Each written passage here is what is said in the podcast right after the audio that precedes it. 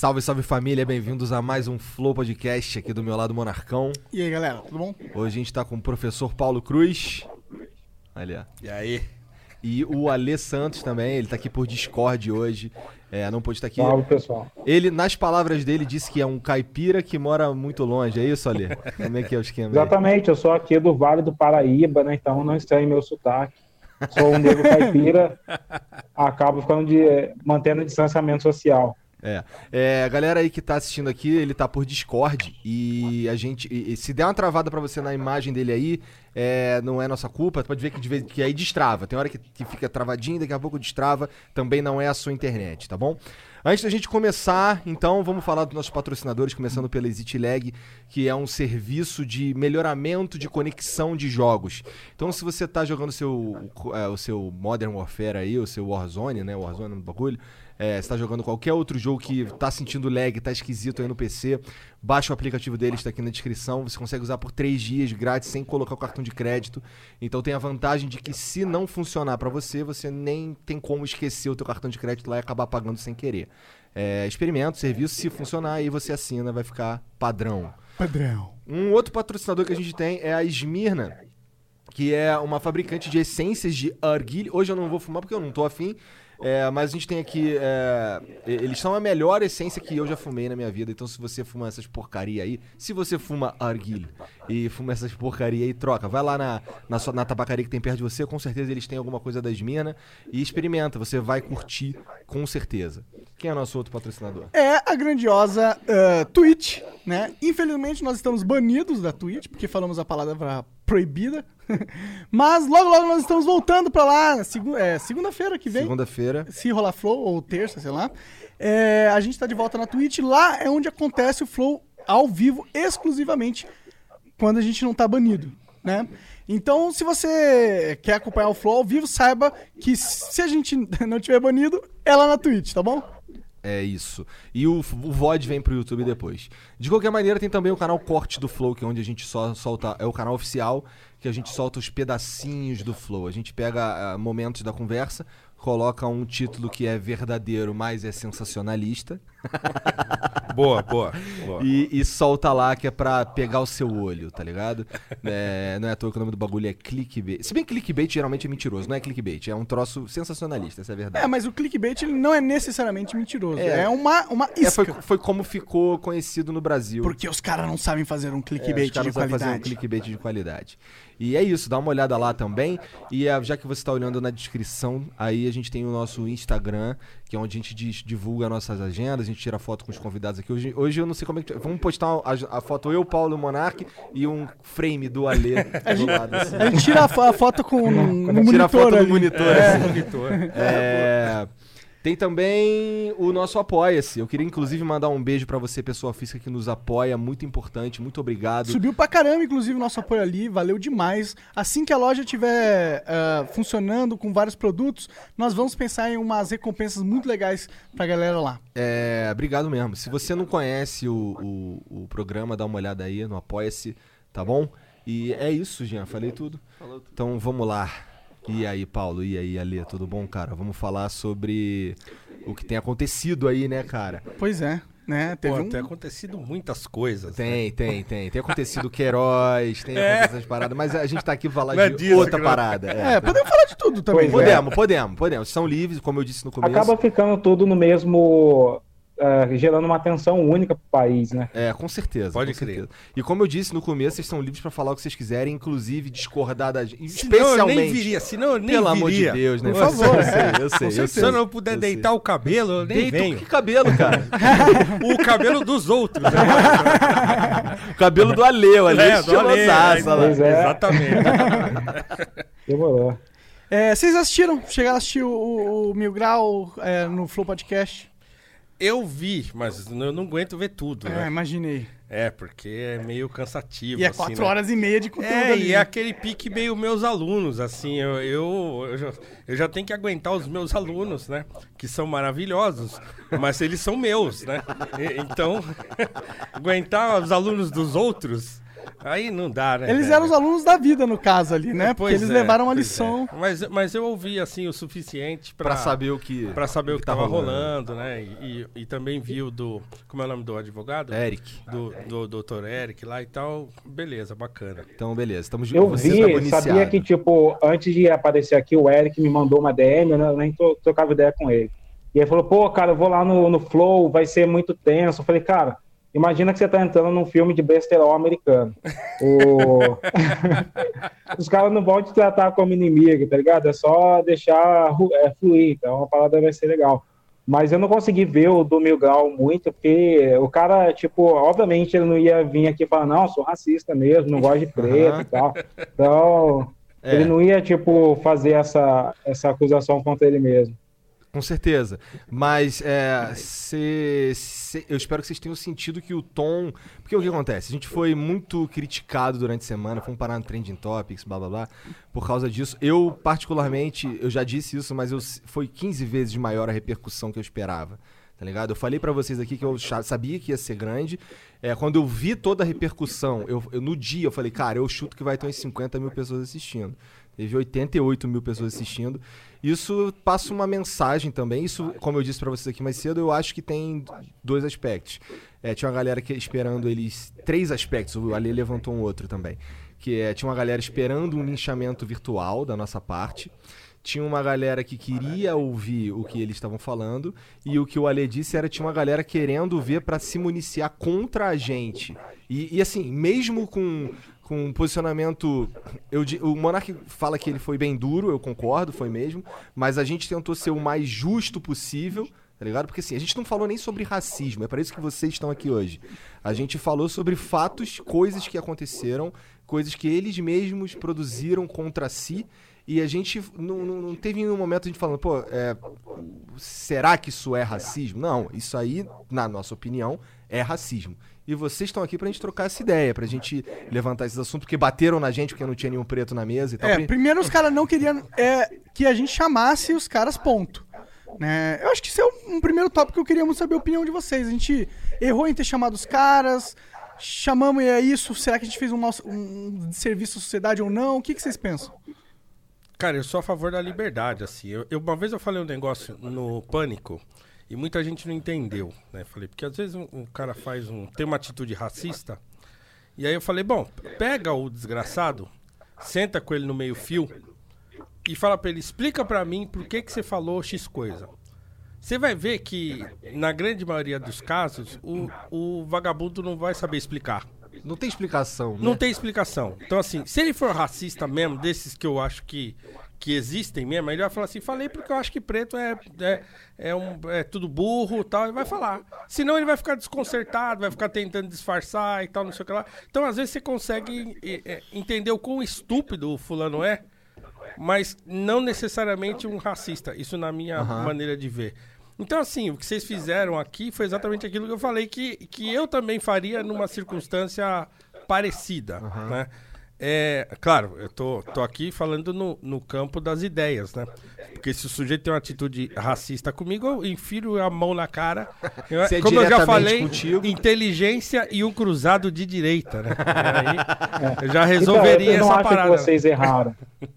Eu acho que vocês. é, eu também acho que todo mundo tem direito de falar com quem quiser. Aham. Agora, não dá para dizer que a atitude de vocês foi antirracista.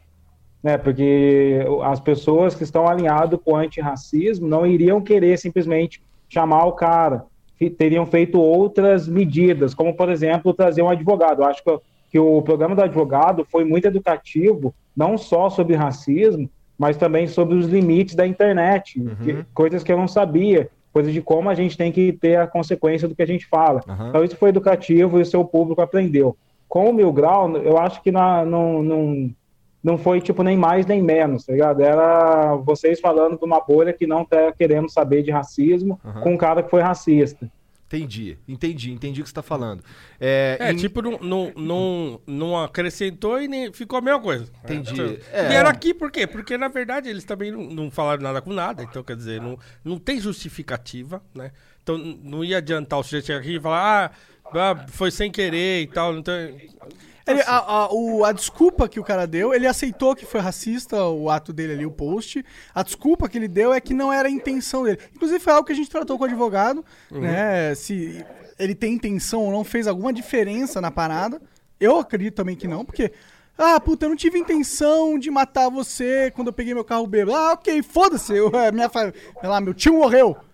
Foda-se se você teve intenção ou não. O que você fez causou um mal ah, na vida real e você tem que ser responsabilizado por isso, tá ligado? Tá, é, deixa eu te perguntar uma coisa, Ale, já que você falou aí esse lance do, de não ter um impacto no- na causa racial diretamente, eu concordo contigo, porque a gente meio que tava falando pra uma galera que talvez não queira saber, né? Mas você não acha também que a gente é, levanta a bola para pro assunto racial ficar mais. virar um debate maior? Depende, porque assim, quando vocês levantam a causa racial sem, sem ter um controle, sem ter conhecimento dessa causa, vocês estão levantando a bola para qualquer um bater qualquer coisa, tá ligado? Esse programa do Mil Grau, por exemplo, teve vários, é, várias ideias que não tinha nada a ver com a causa racial. Sim, sim, teve mesmo. Porque eles foram. Eles atacaram e bateram em muita gente, independente de. de, de- De, raça, de, De racismo. de é porque o problema deles ele não é só que eles têm essas atitudes extremistas, falam muita bosta, inclusive bostas racistas. Não é só isso, mas também inclusive bostas racistas. O problema é que durante a construção do canal e da comunidade deles, eles tiveram estratégias que iam diretamente. é, criavam, geravam uma eles comunidade. atacavam os outros. A, a comunidade dela não, não era uma comunidade pacífica que, que vivia em harmonia com as outras comunidades. Era uma comunidade agressiva que vivia em guerra com as outras comunidades. E pelo fato de ser isso, eles causaram muitas inimizades dentro do nosso meio. Então existia uma é, vontade muito grande dentro do nosso meio da gente discutir esse quesito dele também. Não só a parte do, do, do racismo. É, meu, meu filho que falou isso, né? Meu, meu filho que tem eh, é adolescente e tal. né? O Thiago falou, ele falou assim, ah, pai, esses moleques aí, eles fazem isso só pra ganhar seguidor, só pra ganhar like, dislike também. Então, assim, é, eles fazem de propósito. né? Então, eu não sabia o que era. Quando eu ouvi o assunto, né? Eu fui perguntar pra ele. Não, esses caras aí são trouxas. Eles fazem isso aí só pra... pra Pra ganhar clique. é, pra ganhar clique, pra chamar atenção e tal. O canal clickbait deles de baixa qualidade, é né? o clickbait. Aí chama, aí cria essa comunidade que vocês estão falando, que é tóxica, né? Então quer dizer, fica um monte de moleque, né, falando merda como se não tivesse amanhã. né?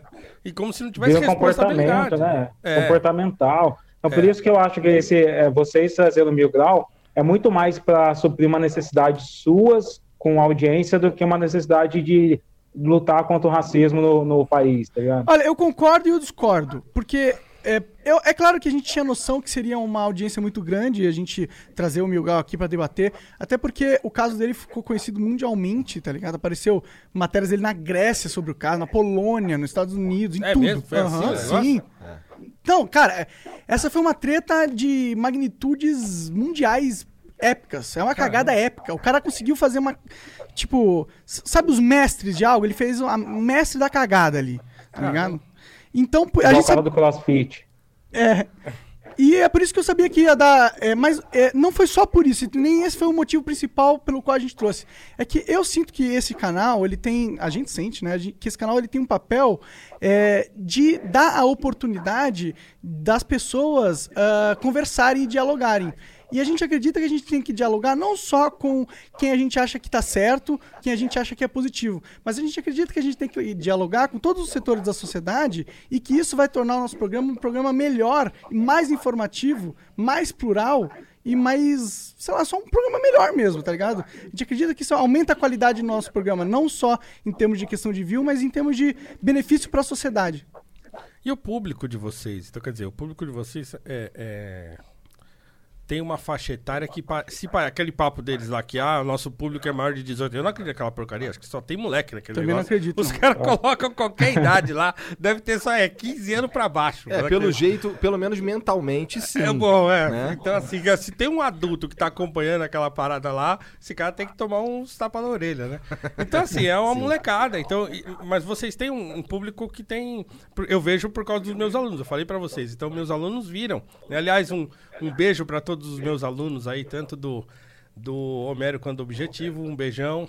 Então, é, eles, é, eles têm mais ou menos a mesma idade. Então, quer dizer, o fato de trazê-los aqui pra falarem o que eles tinham que falar e tal, e pra confrontá-los e tal, vocês iam colocar o público pra ver essa coisa acontecendo, né? Então, por exemplo, se eles fossem no Jornal Nacional, né, o público deles e o público de vocês talvez não viria. Então, é uma oportunidade de, deles, deles é, de expô-los, né? Expô-los a, ao, a um ambiente que é controlado por vocês e vocês têm essa coisa da liberdade de falar aí o que você quer falar, mas nós vamos bater em você e tal. Então, assim, o- eu não diria que o saldo é negativo. É claro que o, o Ale tem uma posição assim. É, é aquela ideia de que você. Não basta você ser contra o racismo, tem que ser antirracista. Então você tem, vocês tinham de se posicionar de modo a serem antirracistas, de passarem uma mensagem é, é, propriamente antirracista. Mas eu acho que o, pro- o programa cumpriu um papel, assim, né? Então pode ser que. Pode ser que hoje nem. Pode ser que tenha validade daqui a um tempo, entendeu? Pode ser que encontrem ali um, um, um case para estudar a mentalidade de um moleque desse.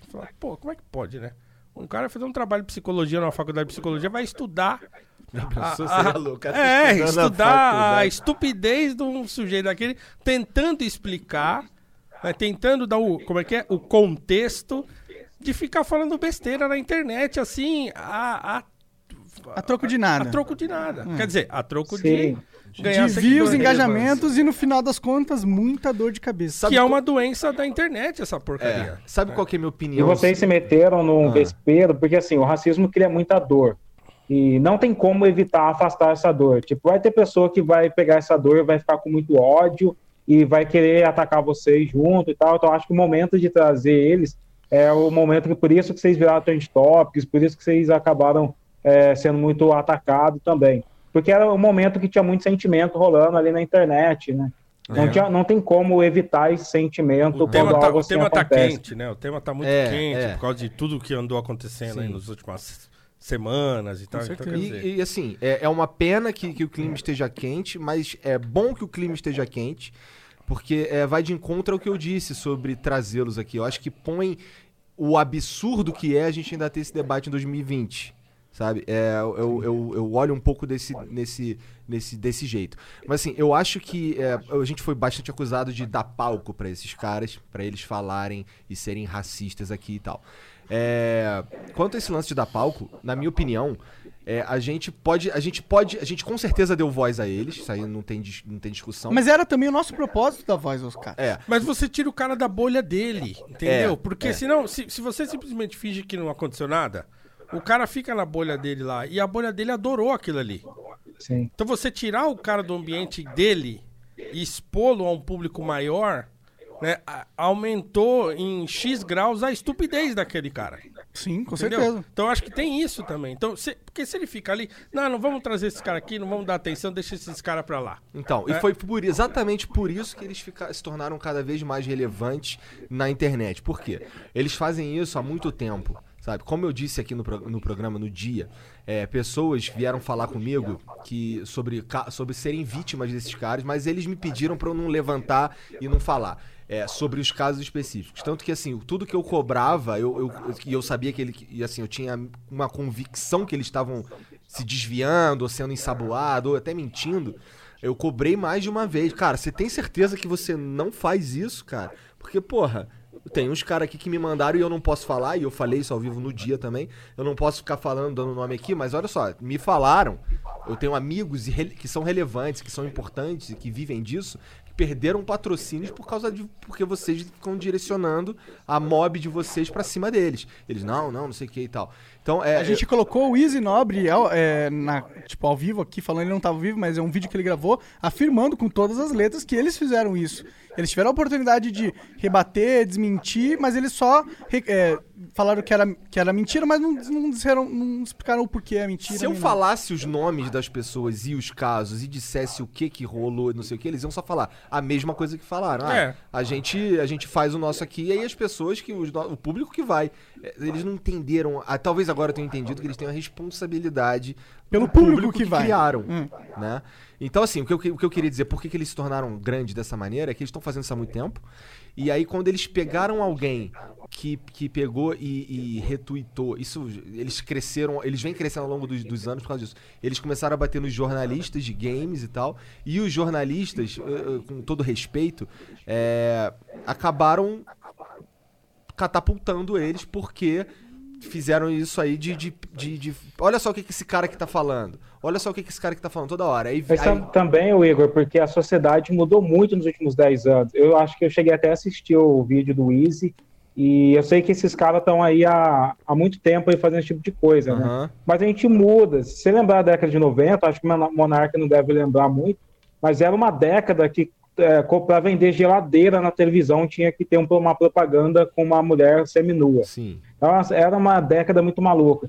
E a sociedade vai mudando. Então, talvez o Mil Grau cresceu numa sociedade que aceitava um tipo de coisa, e aí nos últimos, dez, últimos dois anos a sociedade mudou, colocou mais gente no jogo da comunicação. E essas novas pessoas foram confrontaram todo mundo. Sim, eu acho, eu, eu acho positivo, mas assim, quando eu quero que algo não tenha voz, que algo assim suma da internet, eu ignoro aquele, aquela coisa, tá ligado? Porque foi, foi isso é, já se provou é, eficaz. Só que é, Só que todo mundo tem que ignorar pra ser o negócio sumir. Não adianta só você. é, ignorar. só que aí ele some do, e aí No eu- teu radar. Ele não é, some da é, sociedade, ele ele não some some- da vida, nem da realidade. Exato, ele não some da realidade, ele fica ali no cantinho, crescendo e ficando cada vez mais verminoso, mais, mais sujo, mais tóxico. E, e com- mais gente, né? Eu, eu acho que é isso. Eu acho que o, o, o mal, de certa forma, ele é. Quando exposto ao sol, e o sol é o público, e o discurso, de- ele é fra- enfraquecido. O mal, ele vive da sombra, ele vive do ninguém saber o que tá acontecendo, tá ligado? Porque, exatamente, quando você vê o mal acontecendo, dá esses casos que deu ali nos Estados Unidos. Quando você vê o cara pressionando o pescoço do, do George Floyd. George Floyd, você fica revoltado. Esse você foi só o aquilo. último caso, né? É. Mas aquilo também não gerou um Que já, debate? que já não é o último, né? É, Já não é mais o É, último. verdade, É, é, é. verdade. Teve em. E vocês me corrijam, por favor, se eu estiver falando merda. O que fez estourar lá o. o- a acho que não sei se foi a primeira grande. é, mas assim, o que fez estourar o- lá no Alabama, em Birmingham, foi o, foi o assassinato do, do, do garoto, né? Do tio. Não é? Que ele. ele parece que ele Emmett assoviou. É, que ele assoviou pra uma, pra uma. pra esposa de um cara branco, ou pelo menos foi isso que saiu na mídia e tal. E aí ele. O cara foi lá e matou ele e não aconteceu nada. Porque ele, ele falou sobre. é, não sei, eu, eu não, tenho, não sei detalhes, mas eu sei que isso foi um.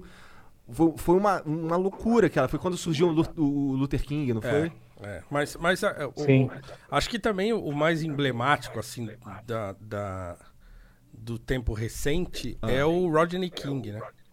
Foi 91, né, Ale? Você lembra a data? Sim. 90, Eu acho- Rodney não King lembro é- exatamente. que deu essa, que deu também, foi um quebra-quebra, porque também foi um caso filmado, né?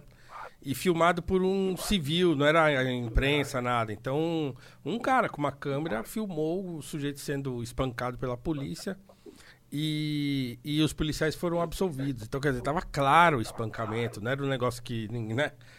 E dava, tinha- dava margem à interpretação. Sim. Então, isso E esse gerou slogan, que é o Não Posso Respirar, que o Black Lives Matter pegou, na verdade ele surgiu do Eric Garner em É, 2014 é. em Nova York, que Sim. foi um outro negro morto asfixiado pela polícia. Então, e ele vem tudo de encontro quando a gente fala dessa confluência com a política, porque é assim que as pessoas estão morrendo com a pandemia, né, sem conseguir respirar. E aí você junta esse momento de violência policial com o número de negros é, e latinos sofrendo mais com a pandemia nos Estados Unidos e cria esse estopim que deu origem às manifestações. É. E o- tem uma outra. E assim, a gente perde vidas aqui no Brasil quase toda hora de maneiras semelhantes, só que ninguém tá filmando também, né, cara? O que a gente tá o que a gente precisa fazer mudar. Por isso que eu acho o debate importante. Por isso que eu gosto pra caralho do, do podcast do Ale. Ele conta, ele fala sobre cultura negra pra caralho. Tu tem um podcast também, né? Tenho, tenho um podcast, mas não é, é propriamente sobre. Porque assim, eu tava. Eu tenho. Eu sou um amigo do Silveira, o Silveira. O Silveira, um abraço, ele deve estar assistindo também. E o Silveira é um grande produtor musical brasileiro, já trabalhou com Gal Costa, já trabalhou com Ed Motter, então é um baita de um produtor, tem CDs próprios e tal, e tá tudo lá no Spotify, pode ir lá ouvir. E aí, o, o Silveira eu já conheço há muito tempo, eu era fã do Silveira antes de conhecê-lo pessoalmente e tal. E aí a gente acabou se encontrando na mesma comunidade. Então ele é, ele é o líder da, da- do grupo de música da, da igreja que a gente frequenta e tal. Minha esposa canta também. E, e aí a gente começa a conversar. A gente se aproxima. E, e a gente tem mais ou menos a mesma história em relação à música. A gente tem mais ou menos a mesma idade. Então, assim, a gente começa a conversar. É aquele negócio: as, as mulheres ficam na porta, acabou o culto, todo mundo indo embora, a luz tá apagando e a gente tá lá. Não, peraí, peraí, que a gente já vai. E aí, assim, você posta uma foto, com a gente às vezes sai pra comer, posta uma foto e tal. Pô, tamo aqui trocando ideia. Aí sempre alguém comentava assim: pô, queria estar tá aí vendo esse papo e tal. Eu falava, Aí vocês mano, criaram o podcast. pô, nós temos que pegar essa nossa ideia e transformar num podcast. Vocês tinham que ter um podcast junto, você É, e o Ale. não, não, vamos, nós vamos fazer. É, Ah, Eu já tinha eu já con- Vamos fazer. é, videi o Paulo para fazer um podcast já. Vamos excelente, fazer. excelente. Se quiserem ajuda pra produzir, estamos aqui também. O- E aí o meu com o Silveira, então é isso, é, assim, é um bate-papo sobre cultura, sobre arte, mas acaba girando em torno da música, assim. Começamos agora, tem só dois episódios. Primeiro é memórias musicais, como é que música chegou pra gente. Então a gente conta coisa da infância. Então fiz uma playlist no Spotify com todas as músicas que a gente cita no, no episódio e tal, né? E aí o segundo é Excelência na Arte. O terceiro que nós gravamos essa semana, ele tá editando, é sobre trilhas sonoras de filmes. né? Então, citamos lá Faça a Coisa foda. Certa, Malcolm X, os filmes Black Exploitation. Então pegou um monte de referências de filmes.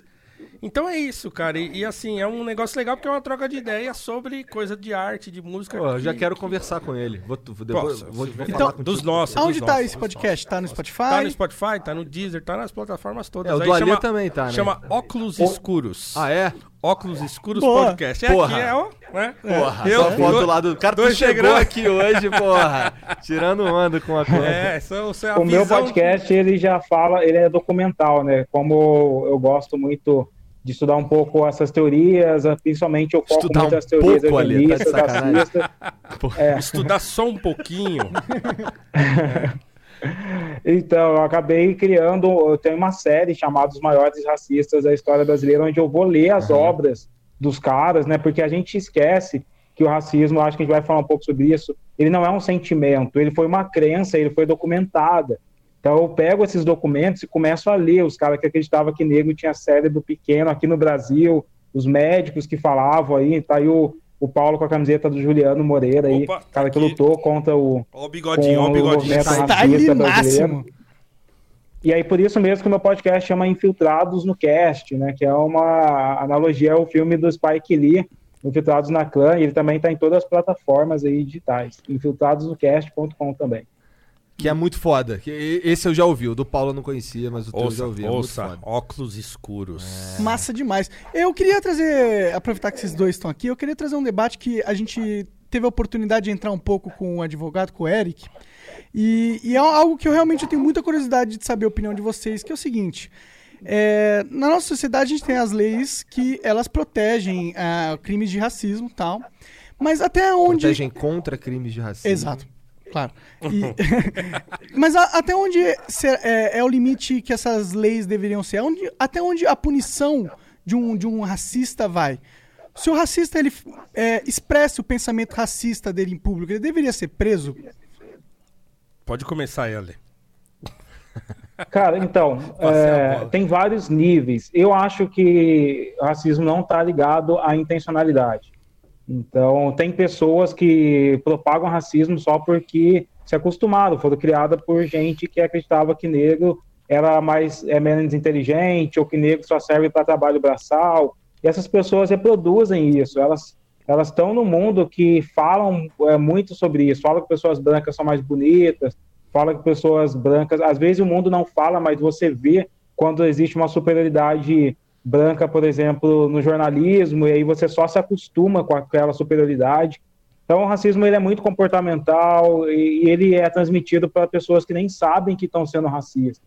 Eu acho que a gente precisa entender cada caso mesmo e separar quem é um verdadeiro supremacista, que é aquele cara que acredita, que tem essa crença, que, que luta por essa crença, e quem sempre, quem simplesmente viveu no mundo que estava acostumado com isso e nunca foi confrontado.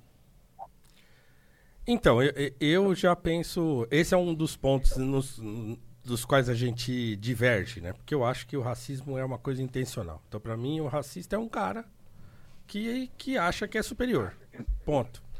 E eu acho que, que, paralelo a isso, há uma cultura, que eu já falei e, e, vivo falando disso, que é uma cultura que se criou, claro, por, por força das circunstâncias, é, de subalternização do negro na sociedade. Eu, eu, não digo que isso é racista, porque justamente porque eu acho que é uma coisa que, que acomete praticamente todo mundo, pretos, brancos, todo mundo. Você né? diz que o preto também sente isso. Sim, não, assim, por, por sem exemplo, consentimento é, sobre si.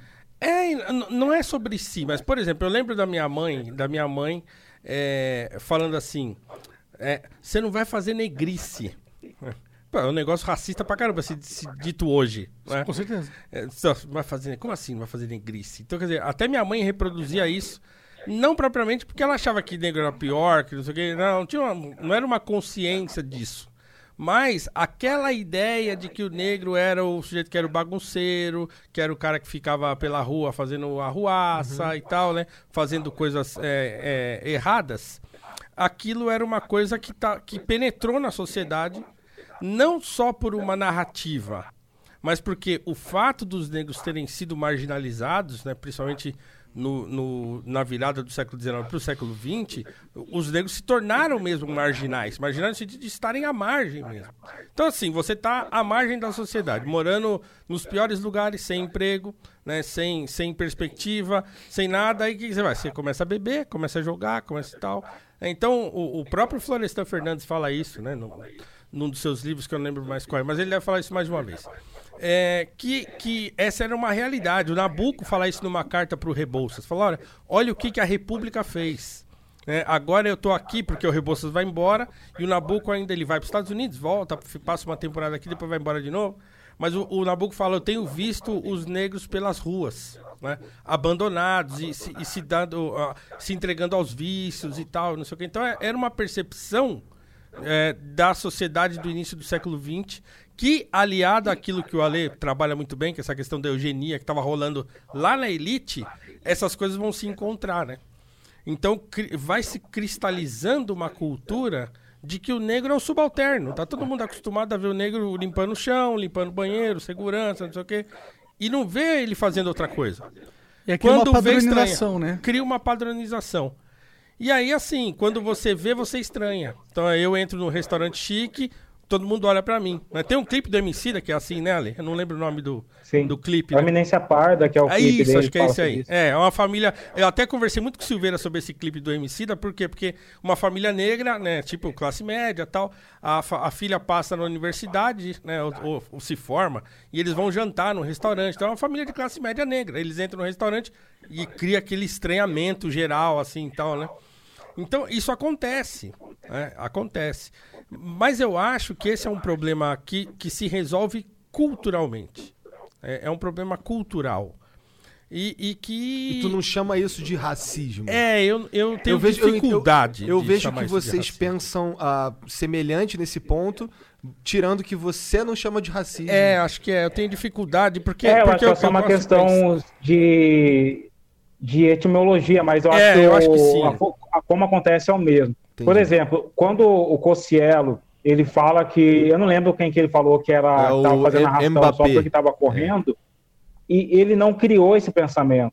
Ele não ele não foi supremacista é, intencionalmente, mas ele reproduziu um pensamento que já estava na sociedade Sim. e que vai conectar, por exemplo, com um livro do Nina Rodrigues que é lá de 1890 chamado As Raças Humanas e a Responsabilidade Penal o Nino Rodrigues queria criar um código civil, é, criminal diferente para a raça no Brasil, porque ele achava que o crime estava ligado ao sangue do negro. Caralho, então, caralho. ou seja, o racismo é isso. Eles foram, foram criados ali no. no eu, eu acho hoje que o, o maior racismo do Brasil foi criado ali no século XX, o que realmente traz os estereótipos para a gente, não é só da escravidão.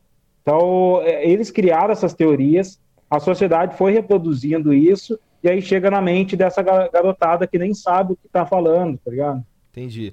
É, você tá dizendo que é cultural e tal, vocês na verdade meio que se juntam nesse ponto. É, e aí, como é que a gente resolve isso? Como é, que a gente mas, abranda mas isso? qual- a questão, na verdade, é tipo, é, o- qual o papel do Estado aí? Será que prender. Não só qual o papel do Estado, mas qual que é o papel da sociedade na questão de liberdade de expressão, de permitir aos, aos membros da, da nossa sociedade, que são talvez ignorantes, burros ou maus, de se expressarem e porem pra fora o que tem na cabeça deles. Porque quando eles aparecem, eles aparecem. E a gente vê, e talvez seja mais fácil de combater assim. E outra, não será que não existe Ou um- não, não sei, hein? Tô, tô jogando aqui, É, e beleza? E, se- será que não existe um, um argumento de que às vezes a gente, pra combater algo ruim, um mal, a gente é, usa um remédio que é também um mal, que é se você cercear a liberdade da sociedade de se expressar, aí você acaba cerceando essa liberdade pra corrigir o racismo, por exemplo, mas você tem um efeito colateral não intencional que é muito mais danoso do que talvez até o problema do racismo em si na sociedade? Eu acho que o racismo é um crime de injúria. Então, assim, eu, eu, eu, nunca, eu nunca concordei em ter uma lei específica para, para o racismo. Tanto é que, assim, é tão complicado que aí criaram racismo e injúria racial.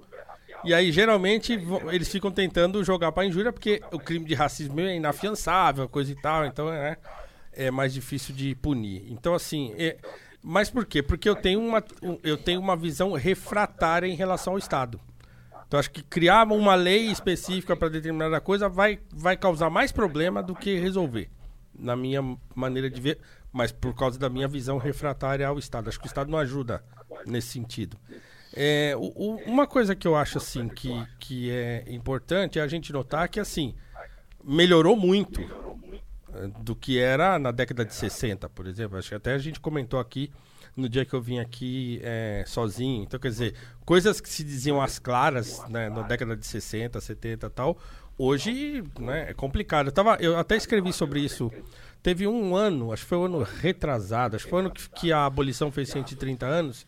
Aí gerou um- um- uma certa conversa na, na imprensa e tal. E aí fizeram uma- um, um, um quadro do Fantástico que eles colocaram umas placas lá na Paulista, acho que colocaram numa universidade também aqui de São Paulo, umas placas com frases racistas. Né? E tinha coisa do- dita por pessoas do século XIX, coisas ditas agora, assim, de- dessas eh, mais populares e tal. E, e, e as pessoas iam passando, eles paravam as pessoas e pediam para ler. né? E as pessoas liam, tava, nossa, né? Então, sim, você não encontra uma pessoa que lê aquilo e fala assim, ah, isso aí é só bobagem. Não, todo mundo falava, não, pô, isso é um absurdo e tal, recriminando aquilo.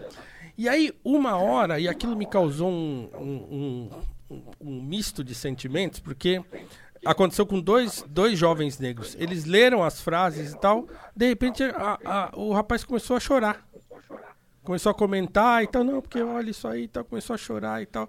Aquilo me deu um negócio, eu falei, mano, não, não se entrega não, velho. É uma frase escrita numa placa, né? Chuta a placa, mete a bica na placa, entendeu?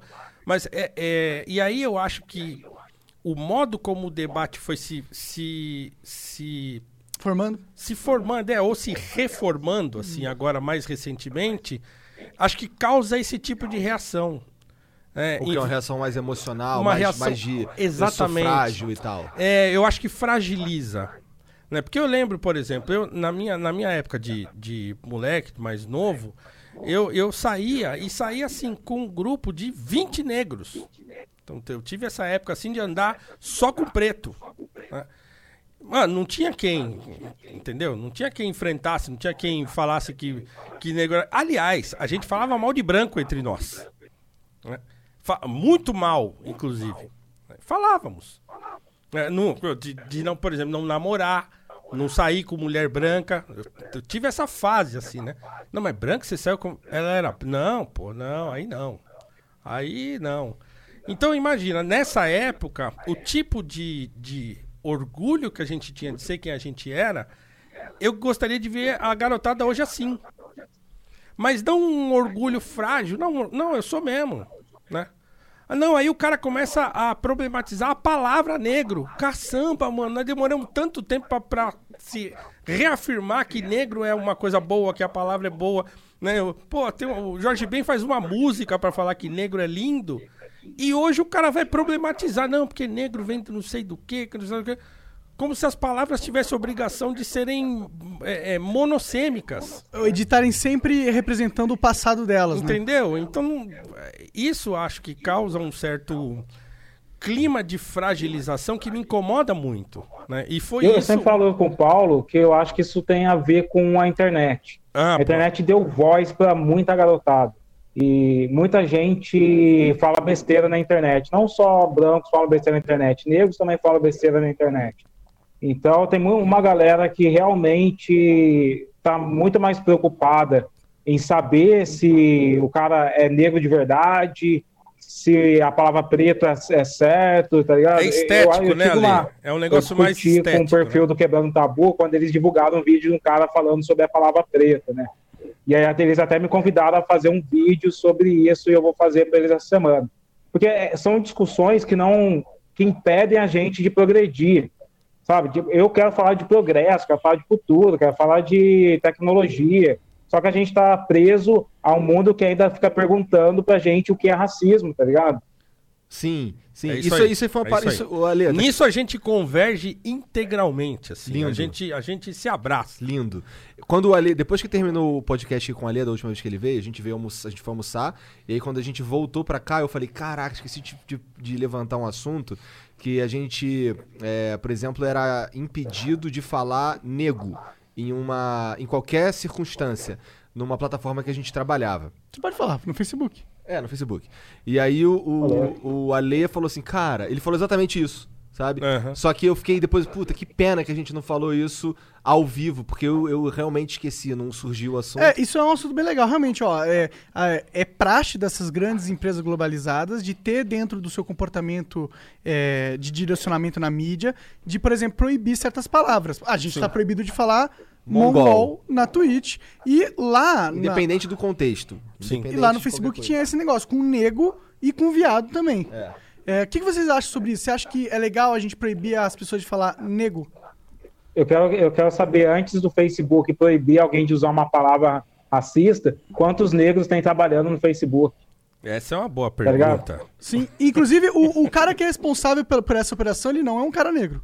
Ah, é. Então, porque a- essas Provavelmente. empresas ficam usando discursos que parecem ser bonitos, eu estou acabando com o racismo e pedindo de usar uma palavra.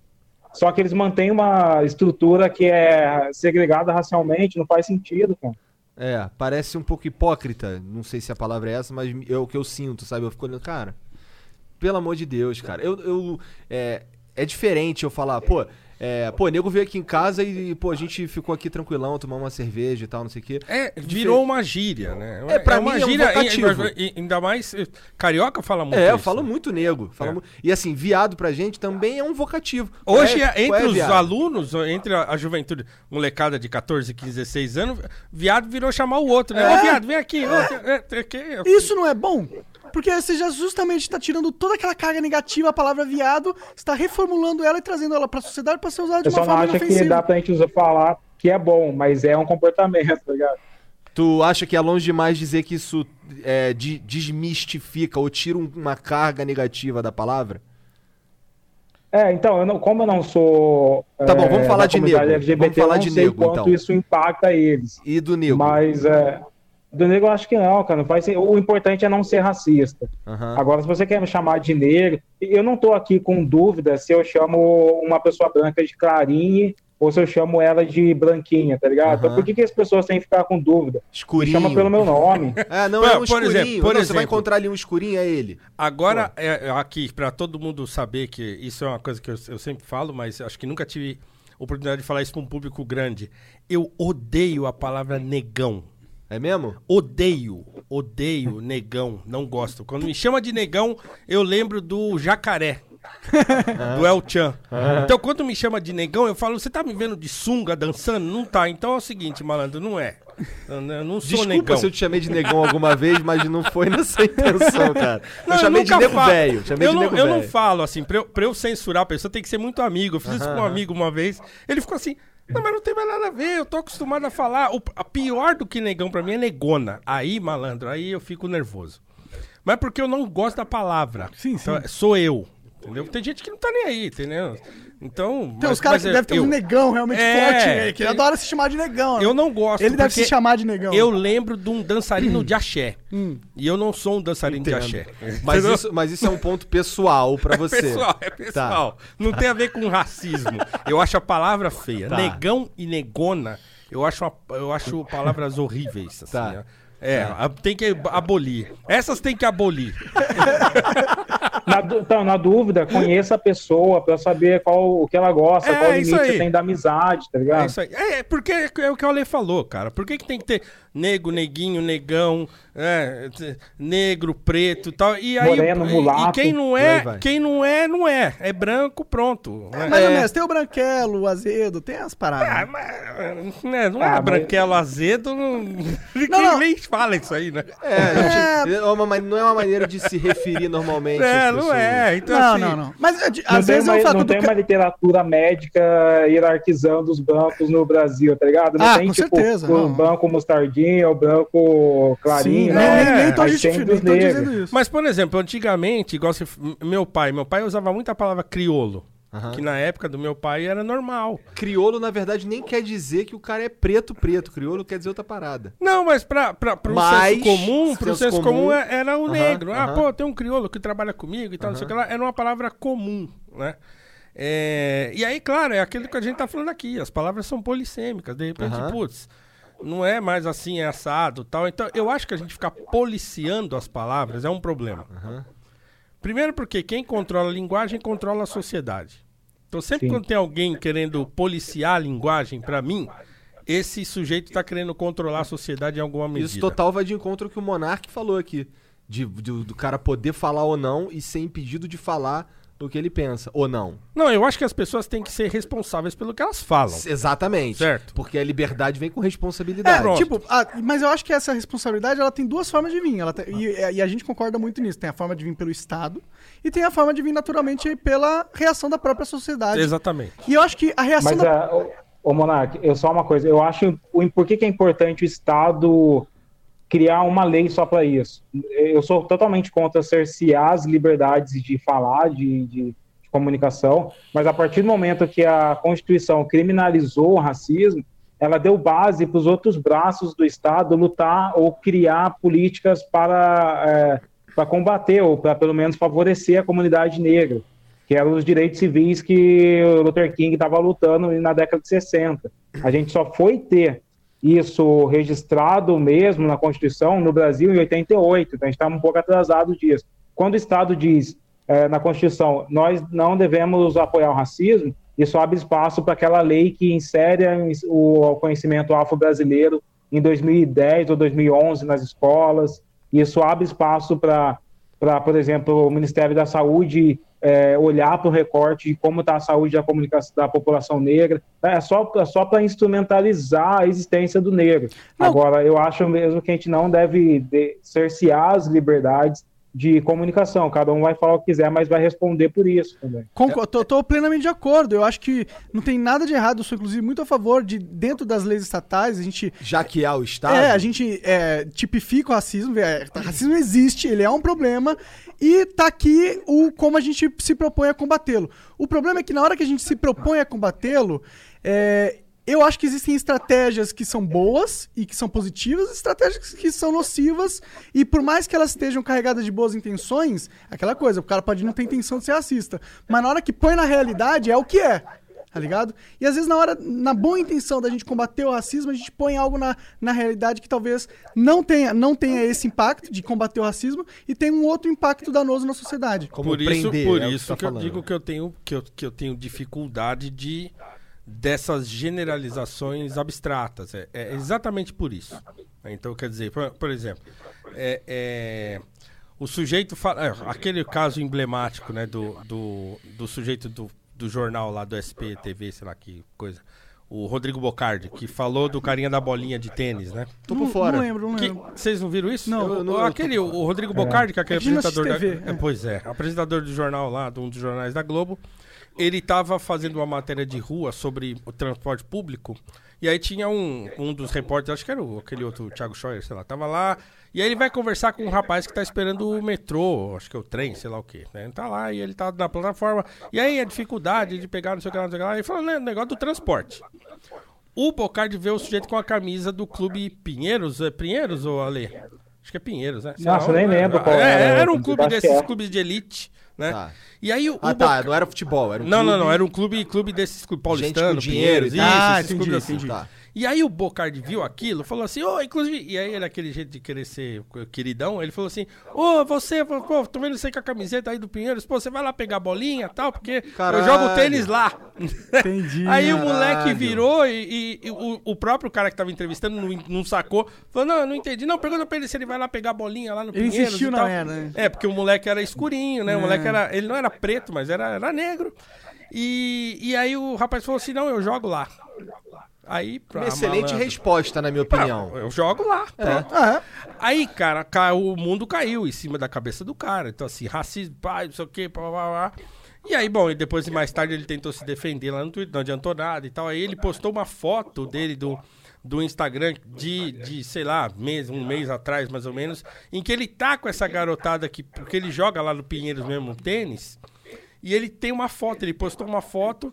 E os molequinhos que estavam com ele lá, os molequinhos que pegam bolinha, tudo daquela cor do outro. né? E com a camiseta parecida com a camiseta do outro. Então quer dizer, putz. Mas eu, na minha opinião, assim, eu, eu, não, eu, não, eu não acho que justifica, tá ligado? Eu acho que o que ele devia ter feito era, caralho, puta, cara, desculpa. É, então. Falei merda. Aí, aí sim. É, é o que eu tô falando, assim. é- é- assim cancelaram o cara. ele perdeu o emprego, caralho. Não, não perdeu, mas poderia ter perdido. Então não cancelaram o cara. Não, o que eu tô dizendo assim. É, cancelaram, é, cara, tiveram um assim, movimento de cancelamento em cima do Ó, cara. foi um negócio, foi, foi, foi forte, assim. Então, assim, eu acho claro que, que ele errou. Errou porque não.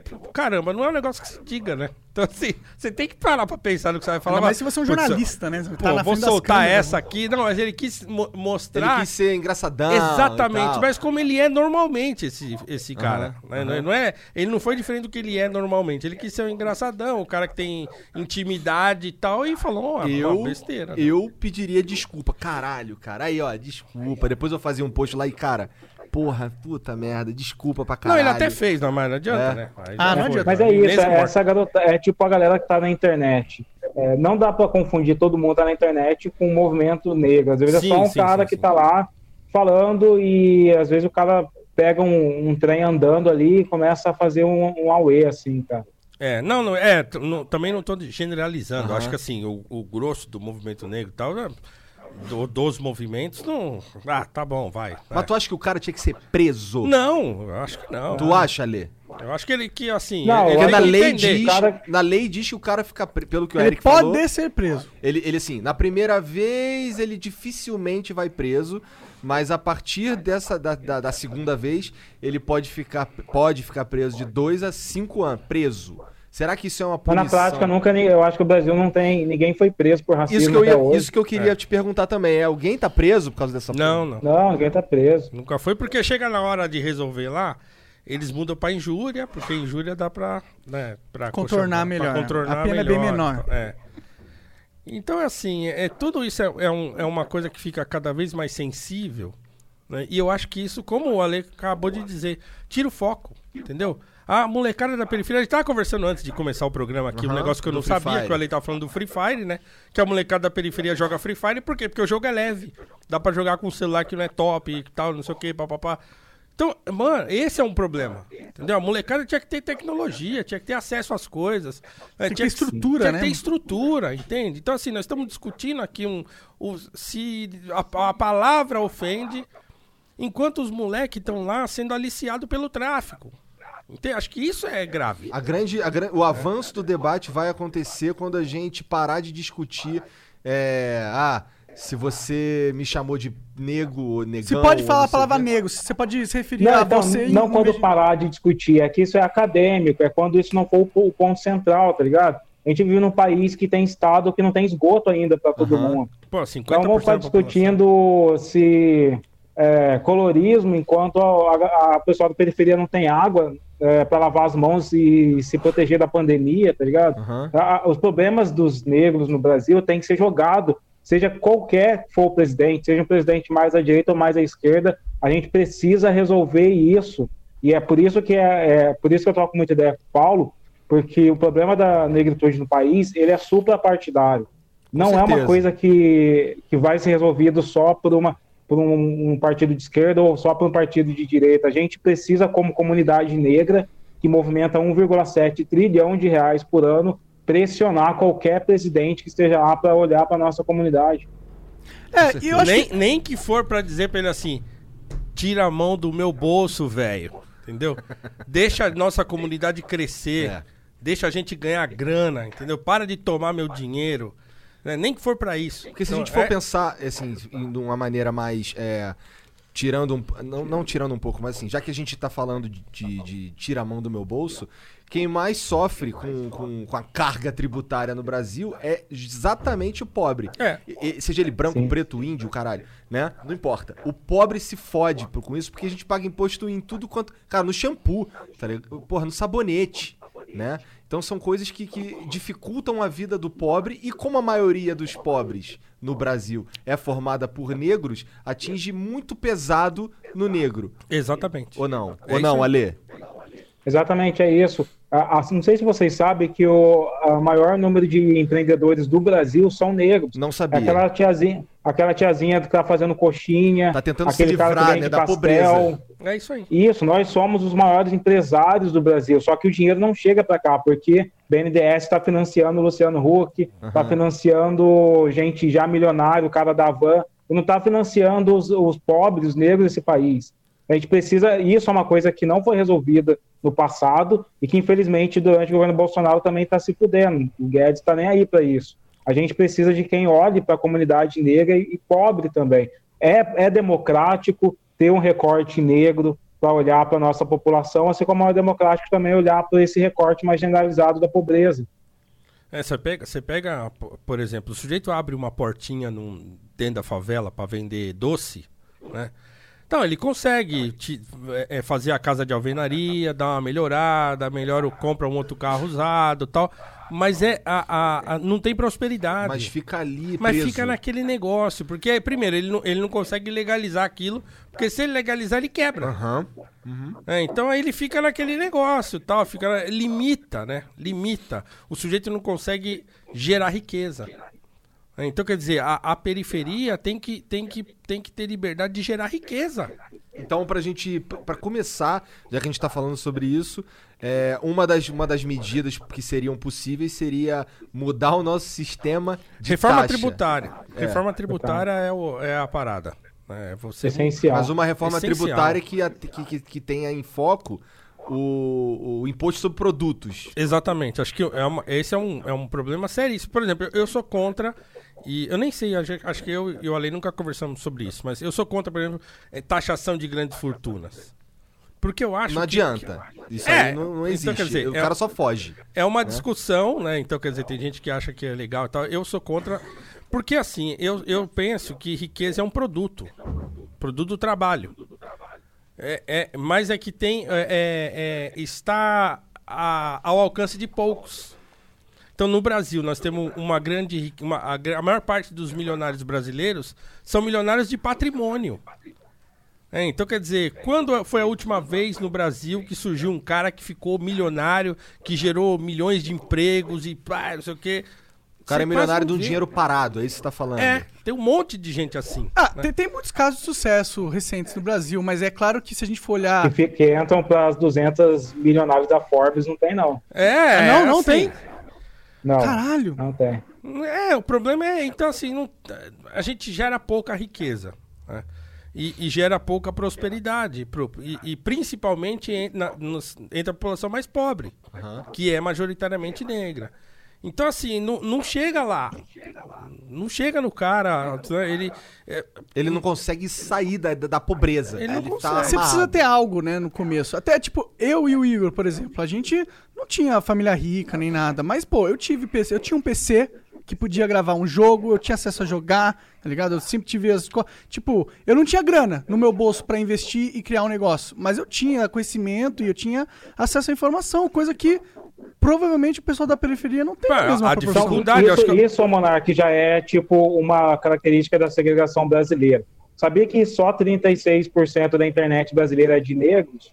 É a gente seja, vê aqui, por exemplo, durante essa pandemia, que existe um grande número de pessoas que não conseguem acessar o auxílio emergencial porque não tem tecnologia. Na- E na escola Então, também, a mano. gente- Na escola também. É. Você é professor da aula em escola pública É, e os caras não tem, conseguem estudar. tem aluno que, não, que não, não tem, não tem computador. Não tem. O celular não dá, não funciona. O Google Meet lá pra ele não funciona.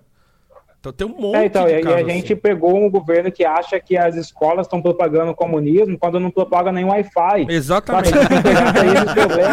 Exatamente. Quando eu falo pros caras, ó, eu escrevi A uma gente tá série... rindo, mas é triste. Não, eu escrevi uma série de duas séries de artigos na Gazeta do Povo sobre isso, em que eu falo, numa delas eu falo, vocês estão vocês estão maluco de achar que o problema da educação brasileira é o Paulo Freire, caramba.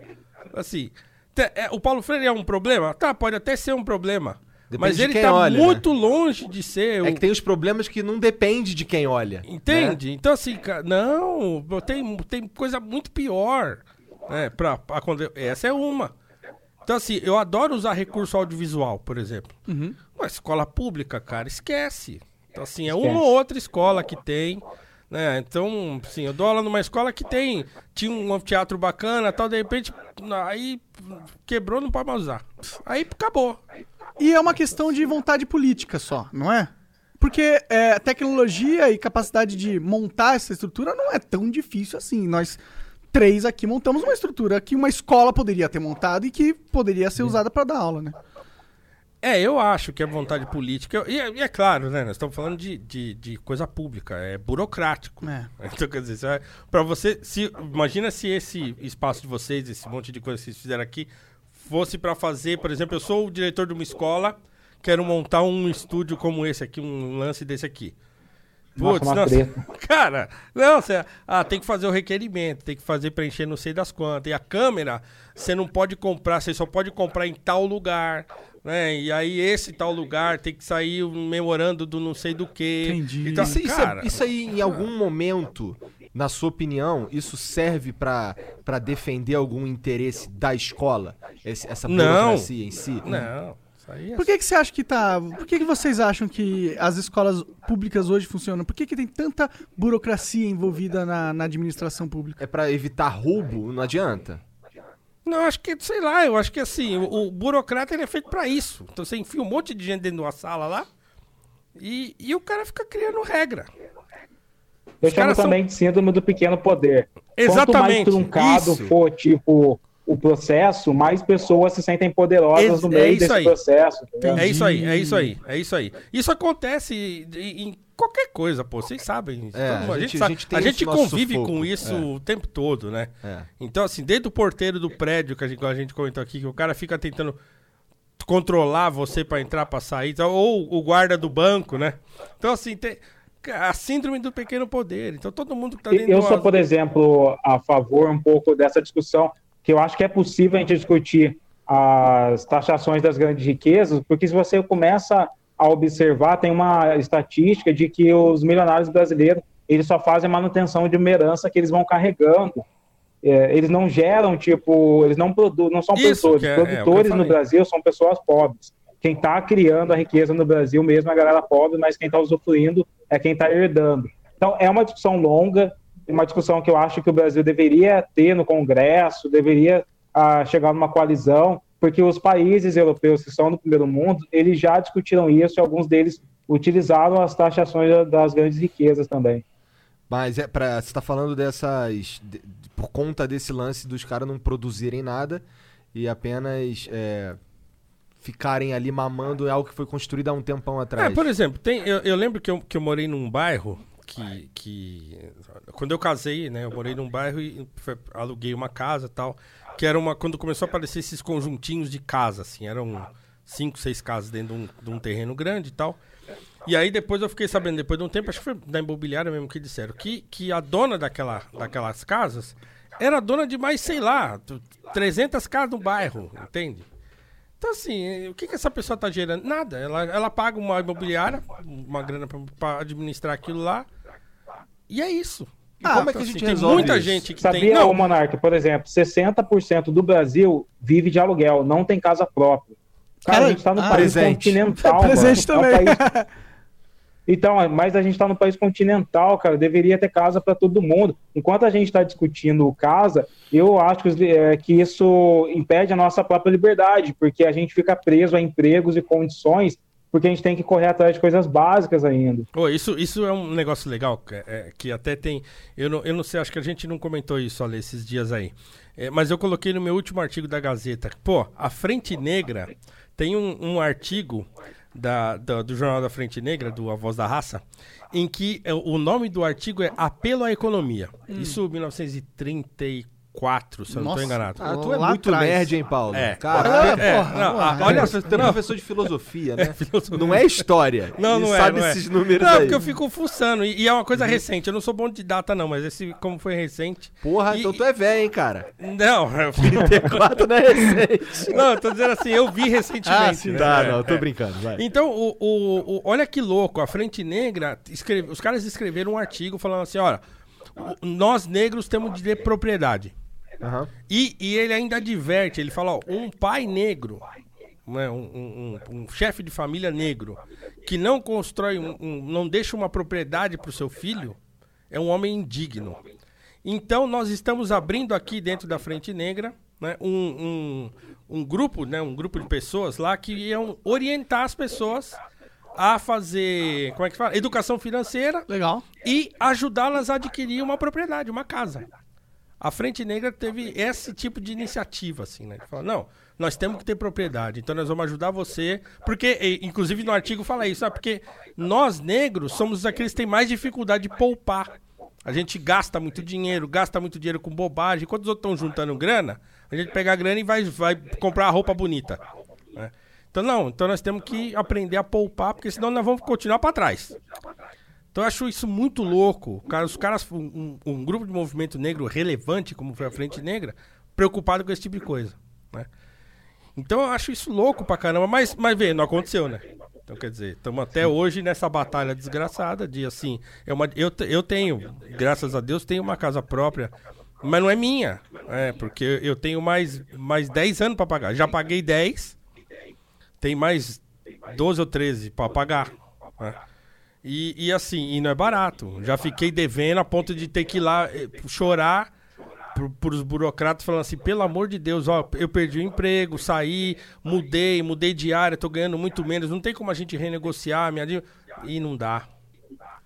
Não, mas como não dá, isso, assim... isso, isso me deixa puto, sabe? Porque a gente tem no Brasil estado pra gente rica e a gente não tem estado pra gente pobre. Eu descobri recentemente que esses hospitais particulares, o Sírio-Libanês, esses hospitais grandes, eles são subsidiados pelo governo através de isenções fiscais. Ué, não era para ser tipo uma economia liberal? Por que, que eles têm que isenções de 40% do, do, do orçamento deles vem de isenções e, são, e é dinheiro que não entra para os hospitais públicos de cidades pequenas? Sim. Então a gente deveria, e isso é uma coisa que, por exemplo, eu ouço muito alguns economistas como Eduardo Moreira falar. A gente tem no Brasil uma política, e essa política ela vem desses governos anteriores, esses governos, inclusive do PT, não vem do, só desse governo Bolsonaro, que, por exemplo, a Dilma, se eu não me engano, subsidiava 60% da luz da, das indústrias. Então, pô, a gente precisa pensar mais é, é, numa forma de tirar, ou que, já que vai ter essa grande subsídio, transformar esse subsídio em uma coisa que promova a comunidade negra e pobre, ou é, criar uma forma de liberar para as pessoas pobres não terem que pagar tanto imposto assim. Pois é, faz todo sentido. É, e o único jeito de você fazer com que as pessoas pobres não paguem tanto imposto é você mudar todo o sistema tributário para tirar o direcionamento do consumo. Sim. É, É tirar aí. a taxação em cima de consumo de produtos. Porque... Que é como o, o Brasil hoje se sustenta através da taxação de, de consumo. É o- E, e olha, o pobre não sabe disso, hein? Ele não sabe. Isso é uma, uma vai coisa no, eu- é, Agora tem na notinha. Então, assim, se- vai no mercado, as pessoas tinham que começar. As Paulo, pessoas tinham que começar que eu a fazer acho? isso. Eu tava pensando, outro dia eu tava. Eu fui comprar umas coxinhas e aqui em São Paulo tem a- a- as lojas da Ragazzo. Aham. E aí, isso não tem lá em Curitiba que eu saiba, mas nunca vi. Aí eu tava passando, eu, pô, vou levar umas coxinhas pra casa, que eu tenho duas crianças, não sei o que, minha esposa gosta também.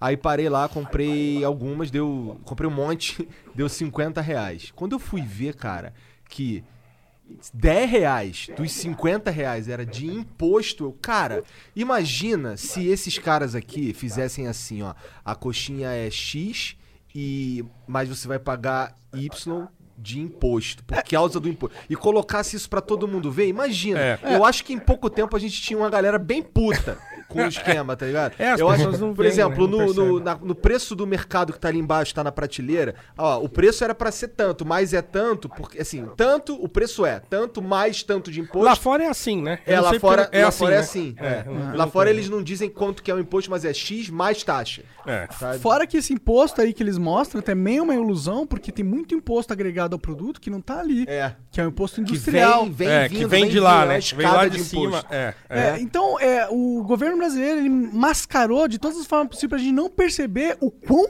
caro Quanto a gente é roubado. É. E é, é principalmente no produto, em importação, e é a população mais pobre que realmente tá pagando essas paradas, tá ligado? E assim, falando bem claramente, por que, que, por que, que é tão difícil ter um estúdio como esse, por exemplo? Cara, esse microfone aqui no Brasil custa 4 mil reais, cara. Sabe? Eu não tô falando isso pra tirar onda, eu tô dizendo que, porra. É. Tipo, a gente. Sabe, por- é 4 mil reais, mas metade é imposto, cara. É. Porra. Não, quando a- você imagina assim, né? a quando a gente quando começou a chegar aqui no Brasil, esses sites da China, que você compra um negócio de um dólar Sim. e chegava aqui, né? Então, pô, a galera, meu. Eu lembro, pô, Dio Extreme foi o primeiro. eu É, quero 2x, eu, exatamente. caralho. Mano, pô, pagou um dólar numa lanterna, né? É, era uns troços que a gente não precisava. É. Mas é que era, porra. né? É verdade. É Então você verdade. vai- mas aí você percebe. Eu você fala, comprava pra "Mano, caramba. É, então, mas, pô, comprei muito, porque aí você chega aqui, você vai comprar bem uma lanterna aqui no Brasil, você paga, tá, sei lá, 30 pau. E a qualidade é pior. E a qualidade é pior. Então, assim, cara, você, e, e assim... Ou é a mesma lanterna, foda-se. É, que é, seja, que é, seja, é. né? Então é isso. Então, assim, e a população mais pobre é, não percebe isso, né? Então, assim, começa a olhar a notinha quando você vai no mercado. É. Olha a notinha, se porque mobiliza, tá fica puto. É. É. pra você ficar puto. Eu acho que você que é. Quem, quem passa sufoco, que, que compra essas coisas. Eu fico putaço, cara. Porque assim, eu não sou rico, tá ligado? Eu, eu, eu tô numa posição melhor hoje, mas eu, porra, dois anos atrás eu tava passando sufoco, vivendo vermelho. E eu não tô falando isso de demagogia, não. Isso é um fato. Sabe, o Monarco me conheceu, eu tava fudido, não é, cara? sim, sim. Tá ligado? Então, assim, a gente. E, e eu, eu não consigo dissociar. Eu não consigo sair. Eu não consigo tirar isso de mim, sabe? É, eu não consigo. Ah, agora eu tô numa posição melhor, vou. Foda-se isso aqui. Não, não é foda-se isso aqui. Eu sou o cara que passa pela minha casa dando esporro nas meninas que elas estão deixando a luz ligada, por exemplo. Porque, pô, porque eu tô ligado o esforço que eu tive que fazer pra poder. Pô, pagar essa merda, sabe? Então, assim, quando eu compro uma coxinha e, porra, de de 50 reais, 10 reais é imposto, isso é muito dinheiro, tá ligado? Sim. Isso é muito E a gente dinheiro. vê, ô, Igor, o, por exemplo, que a política bancária brasileira, ela favorece só a gente rica, mano. Onde você vê um país que está com é, possibilidade de entrar numa recessão, ver bancos privados lucrando, tá ligado? Isso é muito imoral, cara. Lucrando por conta de políticas. que, Cinco né? bancos. E não tá lucrando pouco, tá lucrando pa- recordes de lucro, tá ligado? O mundo pode estar acabando, mas os bancos eles têm que estar no seu ápice sempre. É. É, Não, e outra, cinco bancos. Isso é uma vergonha. É, Um país do tamanho do Brasil. Nos Estados Unidos você tava falando que tem Pa- branco pra ca... tem banco Pô. pra caralho, tem branco pra pessoas negras, não é isso? É, pô, aliás, assisti esse final de semana o, o The Banker, né? Que é um. Tá lá no. Onde eu vi? Não, tá no. Amazon, Netflix, Netflix. Não, acho que não é, não é Amazon, não. O outro lá do. Da, Google da Apple, da Apple. é, é, da da Apple. Tá. Apple Play. Apple TV. Apple TV, acho que é. É, que é a história de, dois negros que se tornam banqueiros, né? Que Ah, se que tornam. foda. É, eles. Primeiro, primeiro eles compram um prédio. É um cara que, muito inteligente e tal. Engraxate. Um rapaz negro engraxate. Você viu já esse filme, Ale? Ainda não via, cara. Então, pô, é, é mó onda, assim. É um engraxate, né? E, e ele fazia. Ele era engraxate na região de bancos, ali de Nova York e tal. E ele fica ouvindo os caras conversarem enquanto ele tá engraxando o sapato dos caras e ele vai Absorvendo. Vai pra casa, faz as contas, fica anotando no caderninho e tal, não sei o que lá, e ele se torna um cara, né, expert em essa coisa de, de comprar patrimônio, comprar, comprar e vender imóvel e tal. De repente ele começa a prosperar, e aí ele conhece um outro cara, que é o Samuel Jackson, né? E, e ele faz uma proposta para eles comprarem um prédio que era a sede de bancos. Porque aí nós vamos ter esses caras na nossa mão. E quando a gente precisar de empréstimo, os- nós vamos ser dono do prédio que os caras estão alugando. Então eles fazem isso. Então depois eles têm a ideia de ter um banco. E aí rola um, dá um rolo, porque ele quer ter um banco lá na cidade. é- acho que é Alabama mesmo. Num lugar não tinha Jim Crow. Ele queria. Aí ele dá aquela coisa dele querer ajudar a, a- onde ele morava e tal, né? A quebrada dele, aí ele quer co- compra um banco lá. Mas ele compra através de um laranja, que era um empregado dele, branco. Caralho. É, e aí o cara hora. compra, né? Mas aí quando descobrem que são dois negros os donos de verdade, aí isso aí dá um mó, dá um mó rolo. E aí esse é o história filme verídica. também, né? É, cara. história, história verídica. Que da hora, parece muito foda esse filme. É legal, é legal, é legal. Vou filme assistir é bom. Os é caras foram também, vamos comprar essa porra lá no Alabama. É, é, essa é a pegada. É. Entendi. Mas eu acho que é Pra isso fazer, aí pra mesmo, fazer mano. empréstimo mais barato pro, pro pessoal mais pobre poder comprar, com- melhorar seu comércio. Então acontece isso, né? Eles começam a emprestar Sim. grana pro pessoal mais pobre, o pessoal melhora a casa, melhora a lojinha, melhora as coisas e tal, e começa a prosperar a região. E aí os racistão lá começam a olhar e falar: o que, que tá acontecendo? Você, você forneceu 15 empréstimos na última semana? O que, que é isso aí? Não, eu fiz porque eu tô dando oportunidade, tal, o rapaz branquinho laranja falando e tal. Mas aí dá, no final dá merda, né? Cara, que legal. Isso é uma coisa que, por exemplo, o Brasil já tinha algumas discussões. O Sebrae mesmo já tinha um lance de olhar para os afroempreendedores. Só que daí você veio o, presidente, através do Guedes, queria acabar com o, o S, o sistema S, né, do. Sebrae, do Sesc e tal.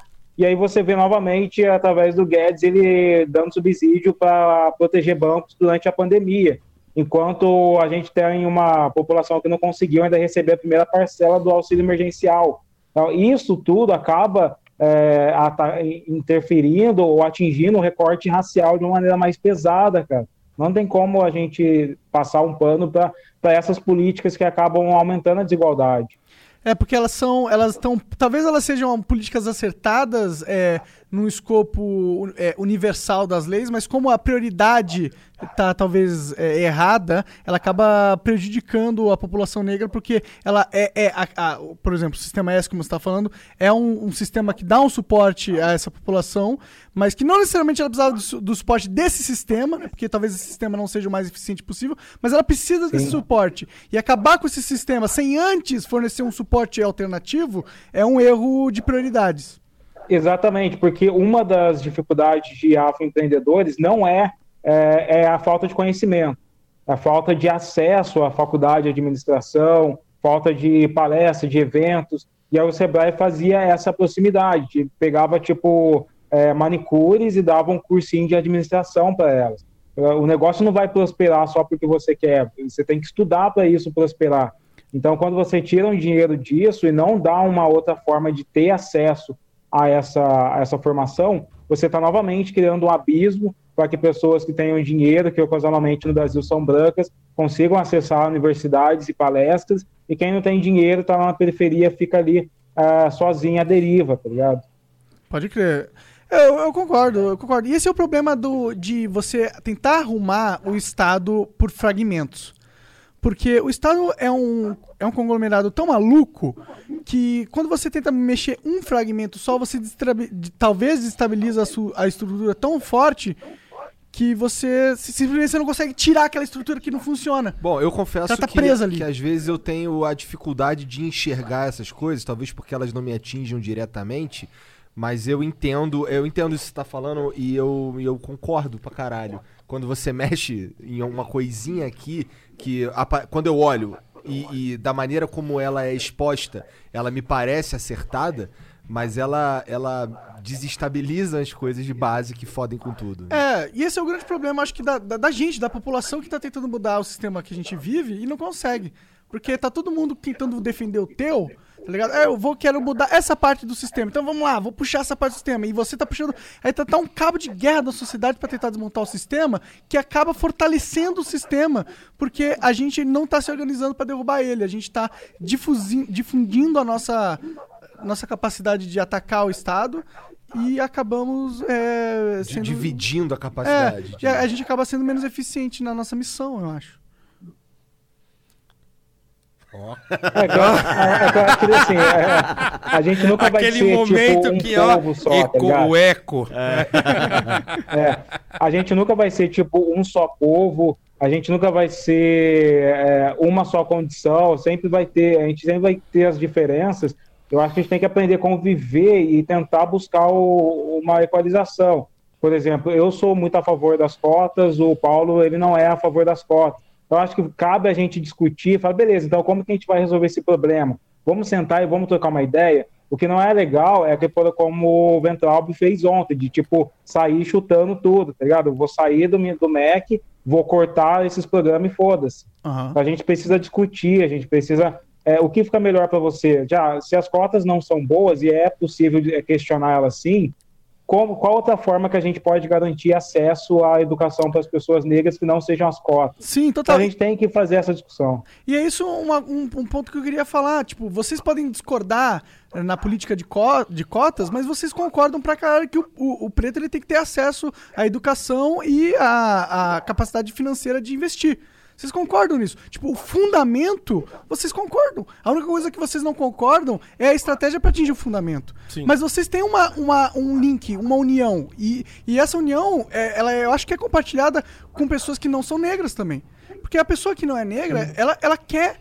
Pra ela faz sentido o negro ter acesso também. E, que eu, e eu acho que isso vem da, meca- da seguinte mecânica.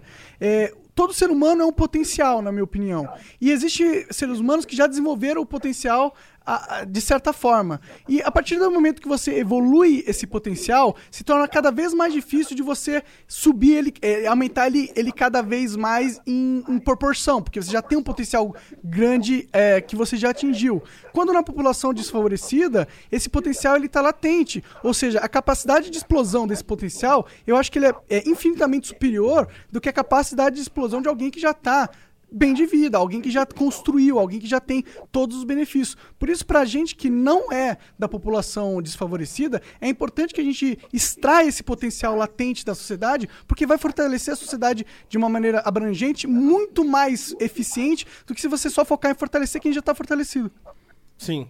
É, a a sociedade ganha, né? Então, quer dizer, é um- é um argumento tipicamente liberal, né? Então, quer dizer, é- é, a sociedade é muito melhor se a maior parte das pessoas estiver melhor, né? Com então, certeza, dizer, me parece é, lógico. É lógico. Então, quer dizer, eu, eu produzo, eu compro, eu vendo e tal. Então, assim, eu tenho capacidade de produzir, de vender, de comprar, de trocar, de fazer negócio e tal. Então, a sociedade se dinamiza mais assim. Então, ninguém que tem dinheiro deveria estar feliz de ter entre a sua no lugar onde vive metade ou mais da metade da população que não tem dinheiro. Então, quer dizer, talvez aquele cara que seja rico hoje, que venda produto, sei lá, que vende, sei lá, celular caro, né? É, ele, ele talvez ganharia mais dinheiro se mais pessoas pudessem comprar aquele celular caro dele. Então, Com- quer dizer, todo mundo ganha, né? Com certeza. Com certeza existe um problema que esse cara bem de vida, já bem posicionado, tem, que a solução ela tá na cabeça de alguém que tá desfavorecido nesse momento e que se ela não estivesse, a solução estaria no mercado. Mas não, tá no potencial dessa pessoa. É, por exemplo, nós somos negros, se a gente faz o recorte racial no Brasil, são mais de 109 milhões de pessoas que não estão desenvolvendo o seu potencial de produção, de educação, não estão desenvolvendo o seu potencial de é, intelectual mesmo, porque não tem tanto estudo. A gente precisa entender que são 109 milhões de brasileiros que se a gente, que se forem melhor é, trabalhados, que se tiver um investimento maior nas nossas potências, nós faremos o Brasil chegar no primeiro mundo. Um investimento Então, de não, base, não vai né? existir o primeiro mundo com 109 milhões de pessoas na pobreza. Ligado? A gente vai existir o primeiro mundo com todos. Se, se o próximo Facebook não surgir na Avenida Paulista, mas surgir na periferia. Ligado? É isso que a gente está falando, de, de poder as pessoas negras participarem do progresso do país. Sim, entendo.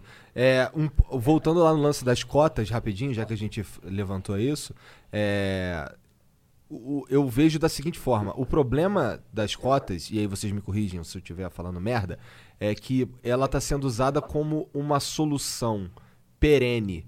Então, assim, eu penso que se a gente pegar. a- se as cotas fossem assim, ó, vamos, vamos fazer um paliativo aqui, bota cota. E aí, e- mas a gente investe pra caralho aqui na base. Investe na base, que aí daqui a 10 anos a gente não precisa mais de cota. Mas não é isso que tá rolando. Ou é? É, não é isso que eu vejo. Mas olha, fala aí, porque eu, eu já falei Então, isso. eu acho que o problema das, das cotas é porque a gente precisa questionar elas, sim. O problema é que, que o governo que entrou agora, o Bolsonaro, eles não querem questionar, eles querem acabar. Então, Porque é natural, por exemplo, a política de cotas do PT deu acesso a muita gente com a educação. Eu sou uma dessas pessoas. Mas, é, mas isso não resolveu o problema da po- população negra continuar na pobreza. Aham. Então, chegaria um momento que a população negra falou: beleza, a gente tá na faculdade, e aí? O que mais que vai ter? É isso aí. A gente não pode ficar nisso. É então, essas discussões devem ser um passo, como o Luther King diz, você não precisa ver a escada inteira, você só precisa ver o próximo passo. Pode crer. E é quando você fecha os olhos da parada, fala, "Ah, não quero saber de cotas, você impede que a gente olhe para o passo adiante e você está retroagindo. Entendi. É, entendi. então, por, por- por isso que assim, sempre quando me perguntam sobre isso, o meu questionamento, eu volto para a educação básica, que é onde eu tô, né? Onde eu tô trabalhando. Então, assim, eu acho que educação, como eu já falei aqui para vocês na- da outra vez, a educação é um processo integral, demorado, né? que, que toda criança deveria ter possibilidade de desenvolver. Então você pega aquela criança da periferia, por exemplo, que vive numa situação eh, de mais eh, vulnerabilidade. Cara, essa criança precisa muito ter uma educação boa de maneira integral, desde o primeiro ano. né? Então não, não adianta você pegar essa criança, família disfuncional e não sei o que, começa a trabalhar cedo e tal, e vai aos trancos e barrancos, aí chega lá na frente, ela faz uma faculdade. Então, p- pra mim, ela vai fazer, tal, talvez se forme, talvez arrume um emprego até. Mas eu acho que essa pessoa, ela vai ser, digamos assim, é, o seu potencial, já que você estava falando nessa palavra, vai ter, vai ser menos desenvolvido do que aquele que recebeu uma educação desde o comecinho, uma boa educação integrada e tal, em que ele se desenvolveu como ser humano, entende? Então eu, eu acho, é, a minha crítica ao sistema de cotas é esse, porque eu acho que tinha, nós tínhamos que estar brigando, mas brigando muito pela educação básica. E aí eu não vejo. E aí eu não vejo mesmo, assim. E aí, pô, se o pessoal tivesse brigado muito lá no começo pela educação básica, provavelmente agora já teria melhorado, né? Então eu acho que a escolha pelas cotas foi uma escolha política, a gente até falou disso aqui, né? Então, quer dizer, foi uma escolha política, meio que- querendo imitar os Estados Unidos e coisa e tal, não sei o quê. E que Dá assim, voto, né? É, dá voto, é uma coisa aqui que, que o resultado aparece rápido. As É, estatísticas, elas, elas começam a mostrar, as né? estatísticas começam a mostrar coisa rápido, mas eu, eu morro de dó, cara, de olhar os meus alunos. Cara, eu, eu, eu acho o maior barato dar aula pra moleque da periferia. Os meus alunos do ensino, do ensino público, pô, eu acho mó barato, assim, porque quando eles pegam no breu mesmo, cara, a aula fica um negócio, assim, sabe? E aí você fala, pô, caramba, se, se, se tivesse mais, né, pra esses moleque aqui, Sim. ele, ele deixaria de perder tempo com um monte de bobeira. Se ele descobrisse o que, que ele é capaz de fazer, né, o, o, o que, que ele é capaz de pensar, às vezes ele nem consegue perceber isso aí. Ele tá tão mergulhado num, num lamaçal de problema que ele não consegue perceber o quão longe ele consegue ir ainda quando é adolescente. Que é um negócio que eu tive a felicidade de descobrir cedo, assim, né? Porque o meu- pai me estimulava muito e eu tive o meu pai, mas tem gente que não tem. Quem é que vai ajudar esse cara que não tem o pai por perto? Né? Então, quer dizer, alguém, ele vai ter que se espelhar em alguém. né? E aí eu, eu vejo o professor como esse alguém que poderia potencializar um jovem é, é, da periferia ele enxergar mais, enxergar além e ver outras coisas e tal. Então tudo isso pra mim é importante no desenvolvimento de qualquer pessoa. né? O problema é que o cara que é criado numa escola de elite, ele vai ter isso desde o começo. Não só isso, né? O fato dele estar numa escola de elite significa que no dia que ele sair dessa escola, ele fala, pô, preciso de um emprego. Ah, fala com o amigo do meu pai. Exatamente. Ele tem essa empresa. Também tem essa. É, pô, Também é- tem essa. E essa também é um puta outro benefício enorme. É. Mas gente- eu acho que como sociedade a gente pode, pode falar, pô, vamos de, tá, ok, algumas pessoas vão ter esse benefício. A gente não tem o que fazer, tem sempre, né? Não tem como você fazer que todo mundo tenha contatos. Mas a gente tem como fazer que todo mundo tenha a capacidade de aprender, uma boa estrutura de base, que é isso que o Paulo tá falando. Cara, eu acho um negócio É, fenomenal. Eu, Por, por exemplo, ó, cara, o Ale. Pô, é um cara que se comunica super bem. Super bem. Ó, Com ó, certeza. Olha a maneira como o Alessandro se comunica. né? Mas quem é que na periferia hoje, molequinho como a gente que cresceu e tal, tem essa capacidade? Muito poucos. Muito poucos. Assim, eles nem acreditam nisso. Né? Ou nem estão Nem- prestando atenção Nem, nisso. né? eles nem estão prestando atenção que é possível e que e as- mais e que isso é importante. Eu lembro Sim, que, eh, é que- eu lembro que, que eu e meus irmãos a gente brincava. Eu sou um cara de, um- de uma família de quatro irmãos, um falecido já, infelizmente, o Carlos.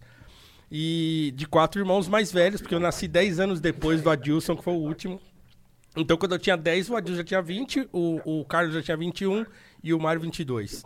Eles Então teve uma escadinha É, e e depois aí- um salto. é, depois da raspa do tacho, como diz minha mãe. Então, assim, mas era legal, porque uma época a gente brincava muito, eu e o meu irmão Mário mais velho, assim, eu tive épocas de ser ligado a cada um dos meus irmãos, assim, né? O Carlos foi o que me criou na primeira infância, depois eu comecei a trabalhar junto com a Dilson, porque ele que me arrumou o primeiro emprego, e depois o Mário foi um cara que eu saí muito na noite e tal. E aí o, o Mário falava assim, a gente ficava brincando às vezes em casa, falava, meu, aqui é o seguinte, a gente pode não ser bonito pra caramba, né, pra disputar aí e tal com os bonitões, mas se der atenção pra nós, velho, já era, né? Porque a gente sempre soube conversar, né? E assim, era aquele negócio que a gente comentava também assim, qualquer pessoa, qualquer mulher que namore com um de nós e que conhece a nossa família, ela nunca mais quer sair. Nunca mais ela quer sair, porque o ambiente da nossa família sempre foi bom, a gente sempre conversou muito, a gente tem muita amizade, então não tem briga entre nós e tal. É, então, assim, mas é uma felicidade que não é de muitos, entende? Sim. Mas é importante. Ó, eu fui aos 18 anos de idade, eu nasci numa cidade que tem 80 mil habitantes, mas é chamada Cruzeiro. Todos os meus tios, eles eram mecânicos. Meu pai era eletricista. Com 18 anos de idade, eu não tinha ideia. De, eu tinha feito curso técnico em administração, técnico em marketing, porque o estado de São Paulo dá esses cursos de graça. Mas eu nunca pensei em entrar numa faculdade, cara. Meu pai não tinha grana e eu não tinha o que fazer. Eu nem pensava em ser algo além de que de um mecânico, tá ligado? Eu não pensava nisso porque não, Não é, não era a minha realidade. Ninguém ao meu redor era um escritor. Então, eu, eh, as cotas, elas me deram essa oportunidade. Eu fui o primeiro neto da minha avó a ter um diploma de nível superior. Então, eu- por isso que as elas são importantes para conectar essas pessoas. Só que a gente precisa questionar elas, como a gente deve questionar qualquer política de Estado, para que não seja só isso, para que não limite a gente a ficar né, numa outra posição que ainda mantém a gente subalterno, tá ligado? Sim. É, e o que que, o que que vocês veem como algo que a gente possa fazer como sociedade para avançar esse debate? O que que, o que, que, o que, que, é, o que, que é prático? Cara, isso aqui é um negócio sensacional. Isso aqui, um programa de jovem, que jovem assiste, em que nós estamos tendo a oportunidade de discutir um negócio assim que talvez ele nunca tenha passado pela cabeça dele, nem dos meus alunos, assim, tenha passado pela cabeça dos moleques, que eu tenho essa preocupação. Fala, cara, falar bem é ouro. Em qualquer situação, em qualquer sociedade, sim. Ainda mais hoje em dia que Cara, da internet sim. aí, né, mano? É assim, você tem que entender, e eu aprendi também isso cedo. Então eu sei falar na gíria, sei falar com molecada, né? E sei conversar. Eu era. Eu, pô, eu, eu, eu falo isso sempre, assim. Que na última empresa que eu trabalhei, né, assim, no meu último emprego como, né, na área de TI, eu, eu era provavelmente o único funcionário da empresa que entrava na sala do presidente da empresa, que é o Orlando, hoje é um grande amigo e, e me ajudou muito. O Orlando, um abraço se vê esse podcast Flow, o podcast um dia.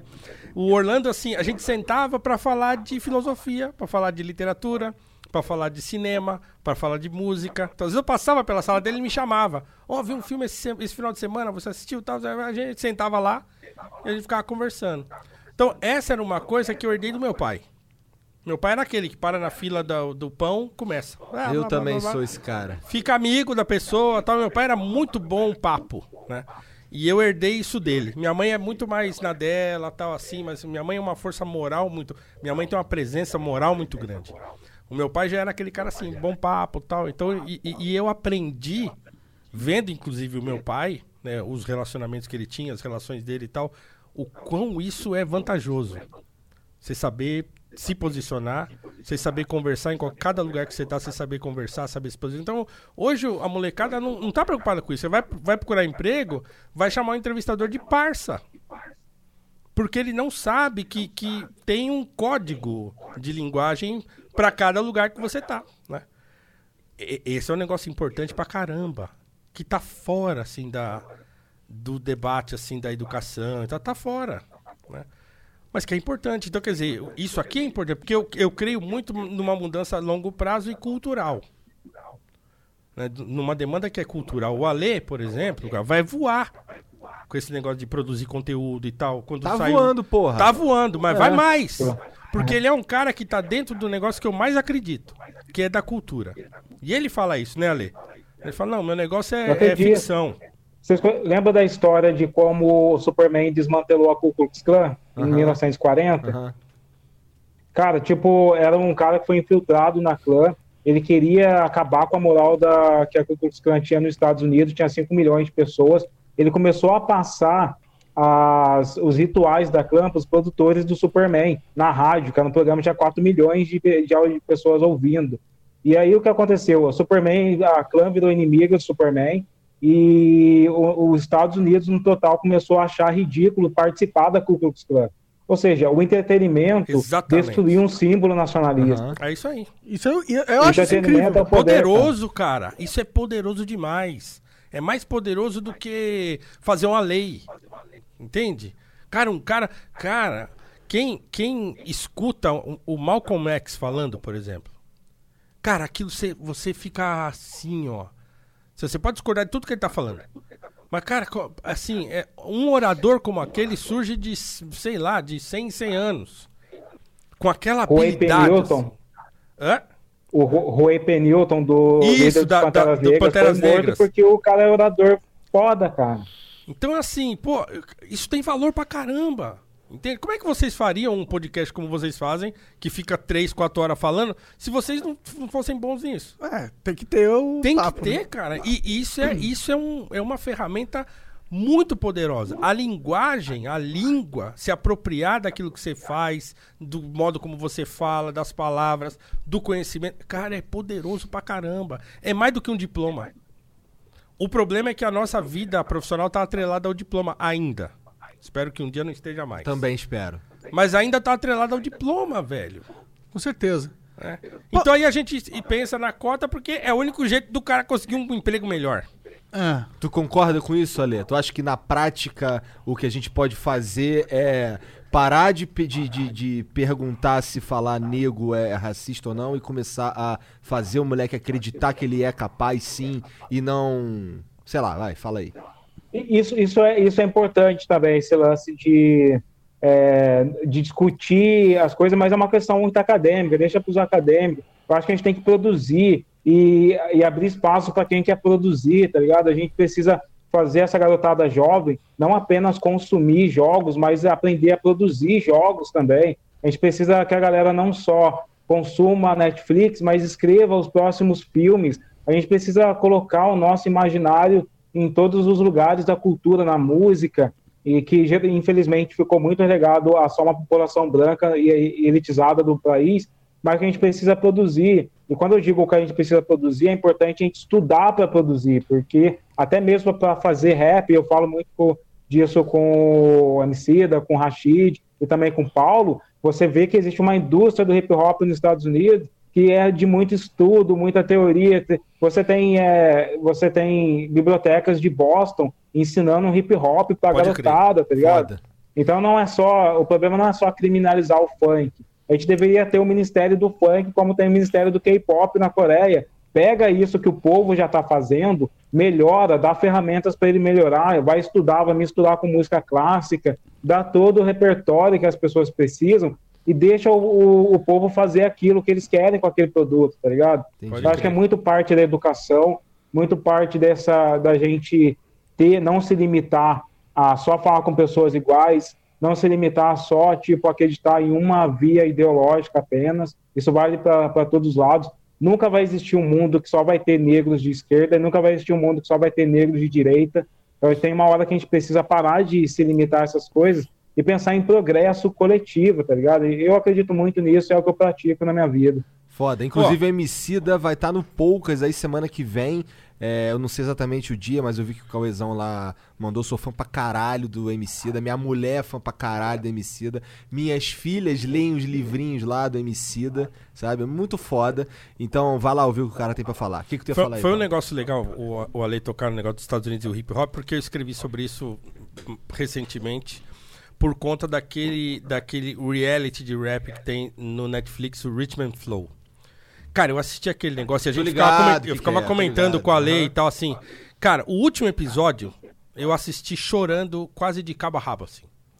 Chorando mesmo, chorando, de, de ver o que os caras estavam fazendo e, e começar a chorar. Falar, mano, como é que pode um negócio desse? Porque é, é aquele negócio, você, pe- você vê a história, né? Então o primeiro episódio é eles vão pegar, eles vão em Atlanta, como é que é? É, Atlanta, Chicago, é, Nova York e Los Angeles, né? Cada dia com, acho que esse com um grande nome do rap diferente. Isso, né? é. Aí Aham. tem Cardi B, Cardi o, B. o Chance the Rapper e O e o T.I. É. E, e- e O o, mas tem o Snoop Dogg que participa também. Do né? primeiro, é. Aham. E assim, eles fazem. É um reality. Snoop Dogg e é muito foda, só É. pra deixar aqui Não, é, registrado, o cara é foda. Cara, e assim, não, e, e aquele negócio que ele faz, né? E assim, pra quem não viu, vai spoiler aqui. Né, o que ele faz com o D-Smoke, que é o cara que ganha o negócio, aham. na primeira apresentação, cara, eu chorei vendo aquilo. É lá. muito foda, é de arrepiar. De é. foda, arrepiar! a- o, como Mano, ele é sacou, mano, como ele sacou aquele cara. Ele olhou no olho do cara, quando o cara terminou. Ó, eu até arrepiei, eu arrepio de falar. Ele olhou no olho do cara e falou: de onde você vem? Eu sou de Inglewood, e que é um- uma região ultra violenta, né? Não, mas de onde você é mesmo? Não, eu sou de Inglewood. Não, é. Da onde? Não, eu sou de Inglewood, Califórnia, tal, não sei o quê. Aí o, o Snoop falou: Eu só fiz as perguntas pra ver se você não tinha se deixado, se caído, né? Pra ver se você tinha resistido e tal. Cara, aquele negócio é poderoso. É. É, então você vê assim.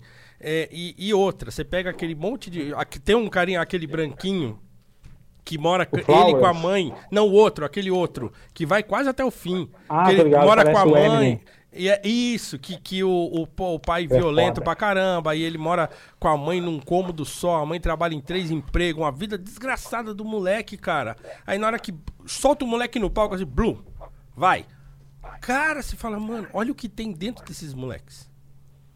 Olha o que tem dentro desses moleques. E aí, e aí o que acontece? Uma puta de uma produção com dinheiro pra caramba, falar pros caras o seguinte, ó, você tem que 18 horas pra produzir uma música, Pra compor um rap, ah, tal que a letra não é uma, uma poesia do, do, né? É, Não é, né? mas, mas é uma letra de rap, uma letra. Mas é difícil fazer uma letra que pega também, né? Exatamente. Então, se fazer uma letra, pe- encontrar um beat, então eu vou te dar um produtor, então aí dá os melhores produtores do mundo pro cara, né? Então, quer dizer, com recurso, o moleque ferradinho lá da periferia faz um pau. Cara, você pega Sim. aquela, aquela London Bee, que é a mina que o, que o, que o Ale se apaixonou, assim, fala, mano, essa É mina é demais, cara. E assim, você pega aquela menina, cara, olha o que, que ela faz. Fala, cara, o negócio. E aqui a gente não tem. Aqui os caras acham que rap é. Não, é, é vida louca só, e periferia e tal, não sei o quê. Não, cara, tem que ter uma indústria. Tinha que ter aqui um negócio parecido com aquele. Gente Cara, com- esses dias eu, eu falei com o Paulo que o Flowers, Real Talk, que foi um dos participantes lá do, do reality da, da Netflix, veio trocar ideia comigo. Então vai rolar algumas Maneiro. coisas malucas aí Que da hora, no mano. futuro. Que da hora. Legal. Mas a ideia é quando eu falei, por exemplo, de pô, crime Ministério do Punk é isso, é você é, ter um investimento na, na cultura que, que gerasse é, mais que melhorasse a potência da cultura, tá ligado? Que emana do povo, não que emana do Estado. Então, é, é, é disso que o hip hop faz nos Estados Unidos, é você pegar uma cultura que já gera dinheiro, que é sucesso, que impactou o mundo todo, e você fala, cara, como que eu posso otimizar isso daí para acontecer, né? O maior youtuber do, eu acho que do mundo é o Condzilla, não é? É, eu cara acho que tá bombando pra caramba. É, é, em números absolutos. Não, então, Sim, é número pô, absoluto. Então é muito isso. Pegar algo que já está funcionando, que, que veio das periferias, e falar, galera, como eu, eu posso transformar isso num produto que valorize comercialmente ou que leve a cultura nacional para fora. É, e coisas que são discussões que o Brasil não tem, porque a gente não está trabalhando com a potência desses 109 milhões de pessoas negras que estão na periferia. Não, e também tem aquele negócio de assim. É, é, como é que eu diria? É assim, é da periferia. Então criou-se essa, essa coisa de é, glamourizar uma coisa chamada cultura da periferia, não sei o que, não sei o que lá. Só que assim, o negócio é jogado, né? Então tá tudo muito limitado. Então, igual a gente tava falando do funk. Então, assim, o Condzilla foi um cara que pegou o funk, que é um negócio super marginalizado, então, não sei o que lá, e fez a série lá. Pô, uma série boa. Uhum. Né? A série dele lá, com a Sintonia. É, Sintonia. É uma série boa. Então você fala assim, assiste e fala, pô, legal, tem sentido tal. É legal a história, pá. Então, pô, legal. Pô, agora, a cultura hip hop no Brasil, que é uma coisa consolidada, o rap tem público pra caramba no Brasil. Sem Pra caramba. Crescendo cada vez É, mais. eu também. diria que o ce- é o cenário de música que mais cresce atualmente, né? Então, assim, tem. Pelo tem- menos o que eu vejo na internet. Assim. Não, é, tem, tem muito público. É um, é, um, é um segmento consolidado, né? Mas é um segmento que não, que, que Meio não tem... abandonado também, né? É, então assim, como é, como é que nunca apareceu no Brasil um filme sobre isso? É, nesse sentido Por que eu exemplo, tô dizendo, que ele é, é, meio é. abandonado. e Meio abandonado. E também pega que o Brasil ele é abandonado de filmes também, né? Também, é. Então, quer dizer, não tem filme sobre isso, mas não tem filme sobre, Sobre nada. porra nenhuma. Só Não, tem não é filme pro- sobre o sertanejo, dois filhos de Francisco. Então, você vê? E Então, polícia cara, também, tem filme de polícia. Agora, é claro, e- isso não significa que, assim, claro, tem um pouco de, da galera não ter essa mentalidade, e também é importante. Então, quer dizer, se o cara tá lá na periferia, não passa nem pela cabeça dele que é importante ele fazer um filme, por exemplo, né? É que é importante ele escrever um livro, sei lá, não sei. Mas, assim, é muito isso, muito o cara que tá lá, ele nem sabe que esse negócio é importante. É acreditar, né? Exatamente. É essa, essa mentalidade de business, digamos assim. Sim, Né? sim. Que, que a periferia tinha que ter, o cara da arte tinha que ter. Então, porque no Brasil também não tem essa. Como os Estados Unidos é, um- é o, é o- são os, os pais do entretenimento, então, quer dizer, todo artista lá, por menor que seja, ele tem essa visão. Ele tem essa visão do business e o caramba, ele não tá Sim, é vacilando. verdade. né? Aqui não, aqui o cara tá na periferia, ele acha que ele fazer um rap, cantar e tal, e beleza. Né? Mas isso, Paulo, não é só a galera da periferia. Por exemplo, o mercado literário brasileiro é muito dependente do Estado, cara. Eu tô falando de grandes, é, de grandes é, livrarias, tipo Martin Point, essas, essas maiores, assim, que, vem, que só sobreviviam vendendo para o Estado. É né? Que o verdade. Estado brasileiro é o Estado que mais compra livros no mundo. É. É o maior comprador de livros no mundo. Então, elas não aprenderam a desenvolver um mercado que, por exemplo, desse oportunidade a pessoas negras, que lançasse novos nomes. Elas elas estão preocupadas em pegar nomes que já são feitos. A gente precisa que a cultura brasileira tenha um pouco esse, esse negócio do business, sim, cara. Falando de entretenimento, a gente precisa olhar mais para Hollywood do que para esperar que o Estado compre os nossos produtos. Agora, é claro que essa, isso que a gente está falando aqui não é uma coisa absolutamente popular dentro dos meios é, assim, que militam e coisa e tal, porque, claro, grande parte deles tem uma, vis- uma visão outra, né? E uma, e uma, e uma, não é uma corrente, mas um, um grilhão político. Sim, sim. Então, assim, porque, é claro, o que a gente tá falando aqui, né, se tivesse entre nós aqui um, um marxista raiz, ah, cara, ele estaria aqui dando pirueta, né? Cambalhota tal. Ah, que isso aí tudo é coisa burguesa. É, então, não. Melhor é planificar. Entendeu? Melhor, Nivela por baixo. Planifica, fica todo mundo igual, tal, não sei o quê. Então, assim, claro, e daria uma, uma discussão do caramba com alguém que é mais. que, que seria um marxista raiz e tal. Inclusive, eu acho. Eu adoraria conversar com um marxista raiz nessa cabeça. É, e- então assim, e, claro, e nós estamos falando coisa aqui que não são po- populares dentro de, um- de uma ideia mais, mais voltada para o marxismo e que, de fato, é, é, é majoritária dentro dos movimentos hoje, né? Então, mas eu acho importante falar sobre isso. Eu acho que a gente seria bom se a gente pudesse conversar sobre isso. E não o cara simplesmente demonizar uma coisa ou demonizar outra. É, é, acho que né, a gente entra naquela coisa do porquê também a gente trouxe os caras, tá ligado? Aqui pra conversar sobre a merda que eles fizeram, né? É, eu tenho um, um assunto que é muito polêmico, mas eu, eu realmente queria tratar com vocês porque acho importante, porque vocês dois estão juntos também. Mas é, é a parada do racismo reverso, tá ligado? É, eu sou muito criticado por falar que é possível existir uma comunidade de pessoas que têm um pensamento racista contra pessoas brancas. É, qual que é a visão aí de vocês dois sobre isso? Então, o racismo reverso não existe por conta você pode racializar uma pessoa branca, mas isso não tem precedente na história. Saca só, em 1906, um pigmeu foi colocado numa jaula lá no, é, no zoológico humano dos Estados Unidos. E ele foi colocado junto com o macaco porque a ciência queria, queria provar que os negros africanos são mais parecidos com macacos. Foi criado toda uma ciência que é a frenologia a partir daí, e até 1956 se tinha zoológicos que prendiam negros na Bélgica é, em alguma para fazer essa comparação. E essa construção racista nunca existiu com pessoas brancas. Eu posso, é ruim de toda maneira discriminar uma pessoa branca, posso ofender uma pessoa branca, isso também vai ser imoral. Mas como fenômeno social, eu não, não seria um racismo que foi construído no último século, tá ligado? É, o, o problema de, é, assim, dessa coisa é que assim, o, o nunca é assim, a gente não sabe. Então, por exemplo, eu não sei se na época da opulência africana, porque nós tivemos uma África pujante no passado, se eles não tinham brancos escravizados em jaulas lá sendo apresentados para os outros. a gente não sabe.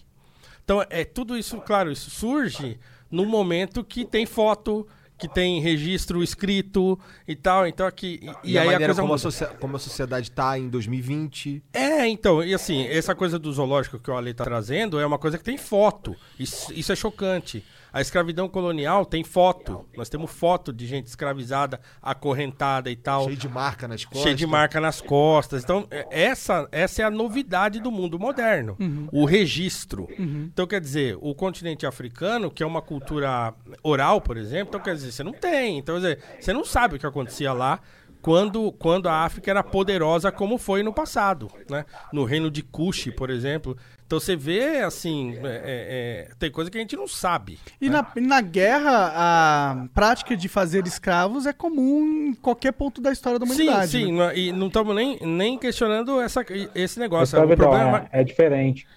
Escravidão é uma coisa que existia desde que, as, que o ser humano deixou de ser caçador-coletor e a, a escravidão racial, aquela que vai criar teorias uhum. para inferiorizar o negro, é, isso já vem ali da, do século XVI, XVII. É, a novidade é essa, né? Então, então, quer dizer, a escravidão se racializou, né? Nesse, nesse, por quê? Porque surge né, a, a, a, no bojo dessa escravidão colonial surgem as teorias racistas. Entendi. E aí o negócio vai se encontrar, né? É, ah, que, putz, o, juntou então, a fome com a vontade de comer. É, é que o que o, o, que o Monark.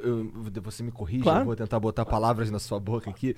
O que ele está dizendo é o, a, que se é possível que haja uma discriminação uh, de, de qualquer coisa que não seja branco contra um branco. Então, isso é possível e no dicionário racismo diz que é um. O, que, que, o, o racismo é definido como. Inferiorizar uma outra raça. Inferiorizar uma outra raça. Então ele está mais atrelado ao, ao significado do racismo etimológico. Do que, a so, é. Do, é, do que ao significado social. Porque na, na história da sociedade, o racismo presente hoje no mundo ele é direcionado para outras raças. Não tem. É, pode ser que exista, como o Paulo falou, uma dinâmica diferente lá na África antes do, do ano 1300, que foi quando surgiu a primeira escrita ali. Mas, é, se existiu, isso não impacta na nossa sociedade hoje. O racismo hoje, ele é ligado a essas teorias e essas histórias contadas por europeus do passado. Uhum. E aí, por exemplo, nos Estados Unidos, você tem hoje, um, um, dizem que o maior índice de racismo é contra os, os muçulmanos, o Islã, mais até do que, às vezes, em algumas comunidades negras. Então, tudo isso, e tem o racismo contra os asiáticos também. Tiveram leis para impedir imigração de asiáticos e tal. Agora, não tem um histórico de uma construção social contra pessoas brancas no mundo, né? Faz sentido. É, aí fica uma questão na minha cabeça que uh, o argumento aqui é, tipo, a gente entende que é possível um grupo de pessoas que não são brancas ter um preconceito racial com um grupo de pessoas brancas. Mas não é legal chamar isso de racismo, porque não existe um contexto social de um, uma, um sistema organizado que usava esse tipo de pensamento e para adotar práticas na sociedade. É, não nem... pegavam um branco e comparavam com um animal, por exemplo. É, mas, mas, será que, mas será que a gente precisa abandonar o racismo, ou o conceito de racismo literal? A gente não pode só é, de entender que existem é, a- o, o racismo literal e o racismo estrutural social que a gente vive hoje? Eu não acho, eu acho que eu não entendi o que você quis dizer. Tipo, por que que racismo tá escrito... do- por que que a- o conceito de racismo no dicionário tá descrito da forma com que tá descrito, tá ligado? Por que que existe esse conceito? Por que, que porque existe essa, essa dicionário escrito interpretação? por um europeu, né, por um branco, né, o dicionário Michelis, tá ligado? Então o cara não vai querer dizer que racismo só tem contra pessoas negras. Tudo bem, mas a partir do momento que ele criou isso e virou um, o staple da sociedade, virou um- algo que todo mundo está em comum acordo que aquilo significa isso, é, será que não é meio é, esquisito a gente punir uma pessoa que lê o dicionário e acredita que aquele conceito tem esse nome? Não, o- o- é, é assim, eu acho que, que. Eu tô entendendo o que você está querendo dizer. Eu acho que não deveria reduzir o conceito a um negócio específico. É, é, a gente pode, pode entender eu, eu, que o eu racismo... acho assim, que, claro, a gente tem que dizer assim, olha, o racismo contra os negros, ele tem um- uma origem diferente do racismo com, em qualquer outra circunstância, por Do exemplo. racismo abstrato. Do- Não, de outras. Por exemplo, Ah. ah, o- os ingleses, é, que quando colonizaram lá a Índia, também tinham. eh, ah, eram racistas em relação aos, aos hindus, né? O- Os próprios nazistas são racistas aos indianos. Ou, ou os nazistas em relação aos judeus. Isso também é racismo no meu modo de ver. Então, é, é, o, que, o que hoje as pessoas geralmente falam é que assim, é que pegaram o conceito de racismo e, e direcionaram especificamente para o racismo contra pessoas negras por causa desse histórico, de, de- de ter sido usado, de ter sido criado políticas de Estado, por Claro, exemplo, né? de, de, de racialização da sociedade pelo Estado e coisa e tal. Então, assim, eu- concordo contigo que o, o conceito não deveria ser, ser Politizado. politizado, isso. Então, assim, existe esse, existe aquele. E acho que dá pra conviver com o conceito de maneira um pouco mais abrangente, É. desde que a gente defina do que a gente tá falando quando a gente falar.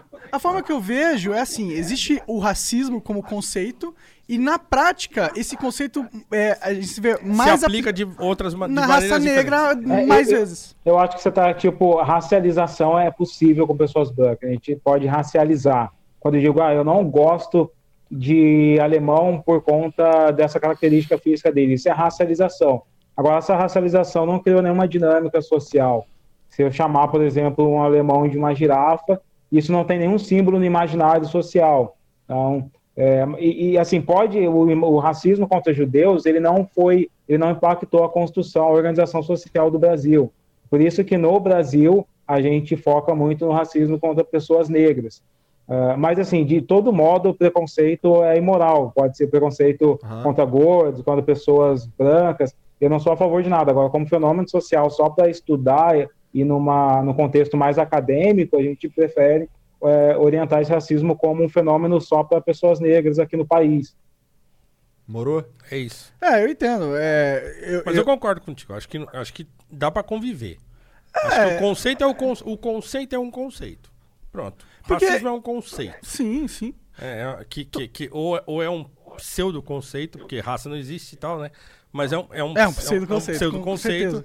é, é, que, foi, que foi criado quando se pensou em, em, em separar a humanidade em raças, né? E, e como o Ale falou, então quer dizer, esse, esse conceito Onde são só diferenças de características, né? É. Tipo, o meu nariz é diferente do É o que eu sempre dele tal. repito, cara. Você vai encontrar isso aí. Eu já falei disso várias vezes, já escrevi isso várias vezes. Cara, o Aristóteles fala isso na metafísica. Né, Que, que é o assunto dele. É, é- é essência e, e propriedade. Quer dizer, é, você tem a, a, a cor. Não faz uma diferença de espécie entre negros e brancos. Isso está na metafísica do Aristóteles. Então vê que, que louco, né? Já tinha, sabia disso há muito tempo Entendeu? já, né? Do, do, 2.500 anos atrás o cara já tava falando isso. Não, não, não. Nem, não. Cor preta e cor branca não dá nenhuma diferença de espécie em relação ao homem preto e ao homem branco. É isso que ele fala. É textual. Não tô nem interpretando. Caralho. A cor preta e a cor branca não diferencia né, essencialmente o homem preto e o homem branco.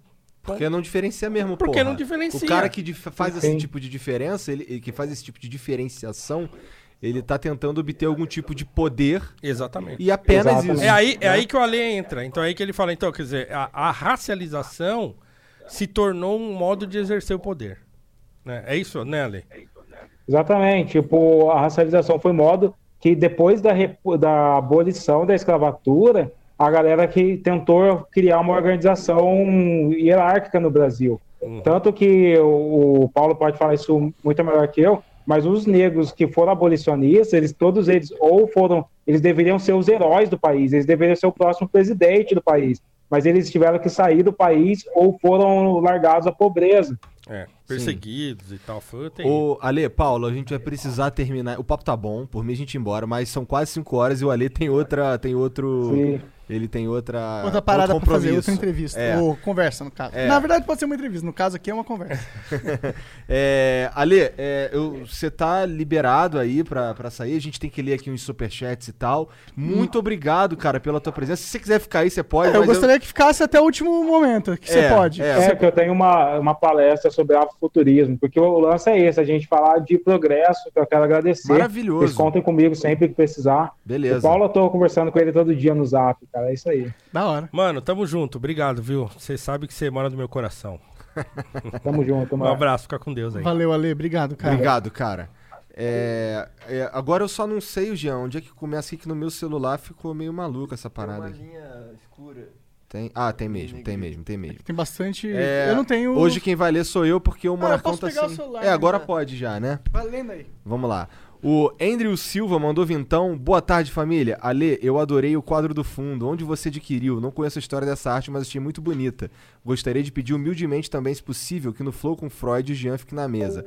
Ô, Andrew, eu vou responder pelo Ale aqui. Ele não tá mais presente, mas ele falou pra gente fora do, do programa aqui que é, é um personagem de um livro dele. Então, aquilo ali talvez se É de chama... um conto, de né? um Do con- conto é, de um conto dele, um- do Gangoma. Afrofuturista, muito foda, inclusive. Pe- é, entre em contato com ele aí, é a melhor maneira de você saber exatamente, tá bom? Bom, o Vitor mandou 5 euros e mandou: Salve galera do Flow, gosto muito do trabalho de vocês e gostaria de recomendar uns convidados: Danilo Gentili, Léo Lins, Zigueira, Renato Garcia, Alok. Valeu, Vito. O João Paulo Magno Pinto mandou aqui. É, Igor, quinta série. Igor, para de zoar meu nome. Eu concordo com a Lê e também o professor. Mas eu penso que nós, negros, temos que ter orgulho de nós e nossa história, pois através de nosso sangue nações foram construídas. Ah, e aí ele continuou. O que eu não concordo são partidos se apropriando da gente para levar suas pautas adiante. Não preciso de cota, não preciso de leis de exclusividade. Sou negro, sou foda e vendi por mim e não pelo Estado. Nós temos realeza também, WFE. É, vai de encontro bastante com o que você tava falando, né, Paulão? É. Paulão é, pode? é, é, eu, eu, pô, todo mundo pode. Tá. Então, assim, todo mundo, todo mundo tem que acreditar que pode. E, e eu creio muito, assim, no, no valor das referências, dos exemplos, né? Então, é, é, isso é muito, muito forte, assim, né? Você mostrar... É porque, assim, as pessoas sempre falam essa coisa da... Ah, não, mas isso é exceção. Eu não gosto dessa, dessa parada. Não, não é exceção não, cara. É uma referência. Não, o Juliano Moreira não é exceção. Ele é uma referência pra mim. Ah, mas só tinha ele, não sei o que. Não, tinha outros. Mas eu sei que tu gosta mais do Rebouças. Eu gosto mais do Rebouças. É, o Rebouças é o, é o é o príncipe do meu coração, assim, né? É problema. Mas é porque era gênio, ele tava numa, é, é, tá muito fora da curva, assim. Quer saber quem é Rebouça? Vai ver a nossa última conversa com o Mano Paulo. É, falou pra caramba do Rebouças. O JK2 mandou vintão. Ah, isso aqui é você. Pode cara. ler, cara. Às vezes me pego julgando alguém pela cor da pele dela. Dependendo da situação, chego a sentir medo. Sei da história do povo negro, por isso sinto vergonha de mim mesmo. Como posso tirar esse instinto de dentro de mim? Cara, é, eu, eu entendo o que você está falando. Eu, eu diria que é uma construção que é algo que, que fez parte da maneira.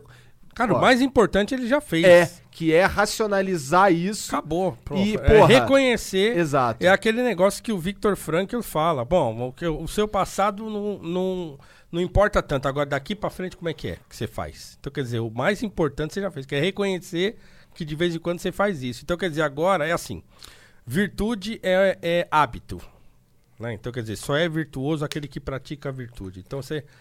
Você só vai mudar isso quando você começar a se policiar. É. Até isso se tornar um hábito e você não precisar mais se policiar. Mas durante um tempo, você vai ter que se policiar em relação a isso. Putz, ó, de novo, ah, caramba, tal. Você- um dia vai se Um dia vai natural. introjetar e vai se tornar uma coisa natural. Mas parabéns, né? Isso assim, o mais importante o movimento você já fez, que é interior mesmo.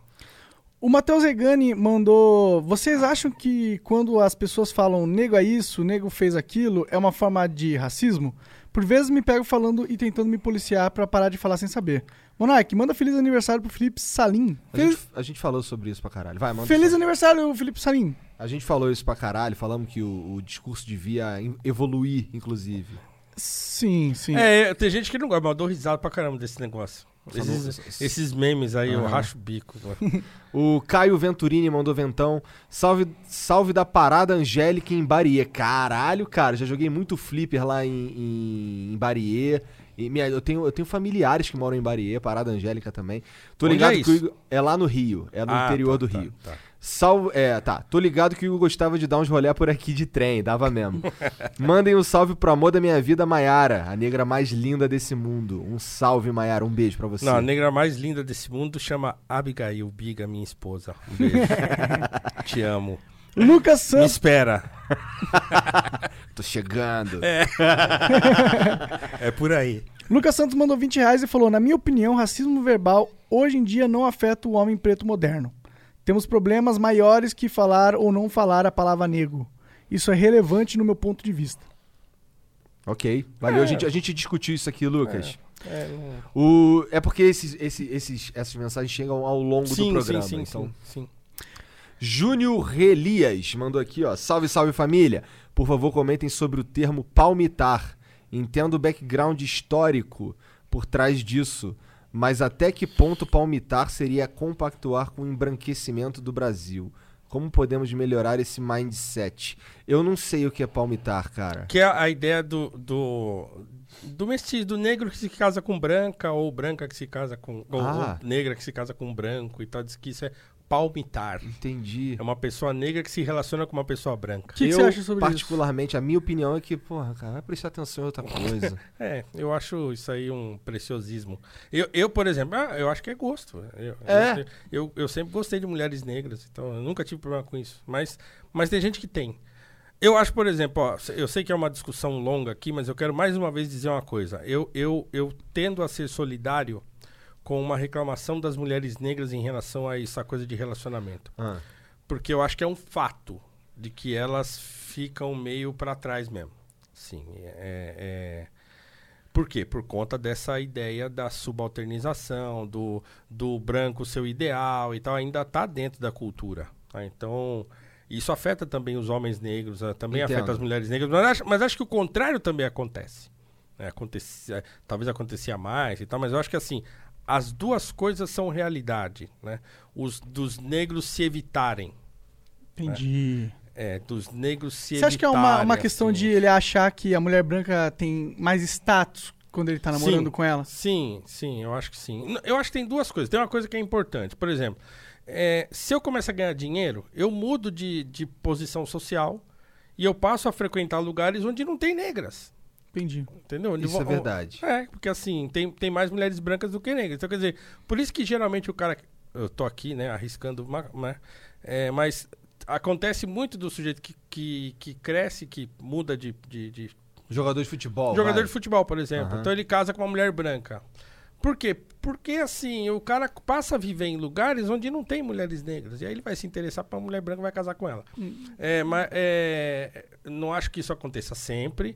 Talvez seja antes o cara já pensa nisso. Não, eu não vou casar com a mina aqui da ra- quebrada nem a pau. Pode ser. Mas tem isso também, né? Então, se o cara começa a frequentar lugar onde não tem mulheres negras, a probabilidade dele se interessar por alguém que não é, é altíssima. Faz sentido. Porque é, a, Que é o que é tem, afinidade, né? né? É o que tem, né? É, é o que tem. Pra- Estatisticamente, né? Você vai pescar os peixes que tem no mar, né? Bom, o Pedro Chaves tem 20 reais aqui pra nós e falou: Flávio Augusto foi um grande caso nos últimos anos. Eu acho que acima da re- Reforma da reforma tributária. tributária a gente precisa de mais informação para as pessoas, para as pessoas, porque eu já vi algumas várias pessoas que vieram de baixo porque tinham acesso à informação e assim subiram. Falamos sobre isso também. Falamos sobre cultura, falamos sobre isso tudo. O Bruno Araújo mandou vintão. Excelente flor, rapaziada. O que vocês acham sobre uma cota racial em universidade? Não deveria ser oferecida apenas pela condição social do indivíduo, independente da sua cor ou raça?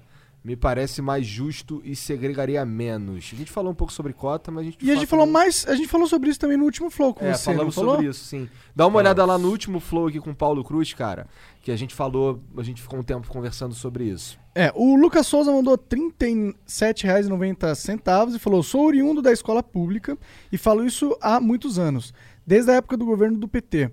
É necessário investimento na educação básica. A estrutura das escolas municipais e estaduais são precárias.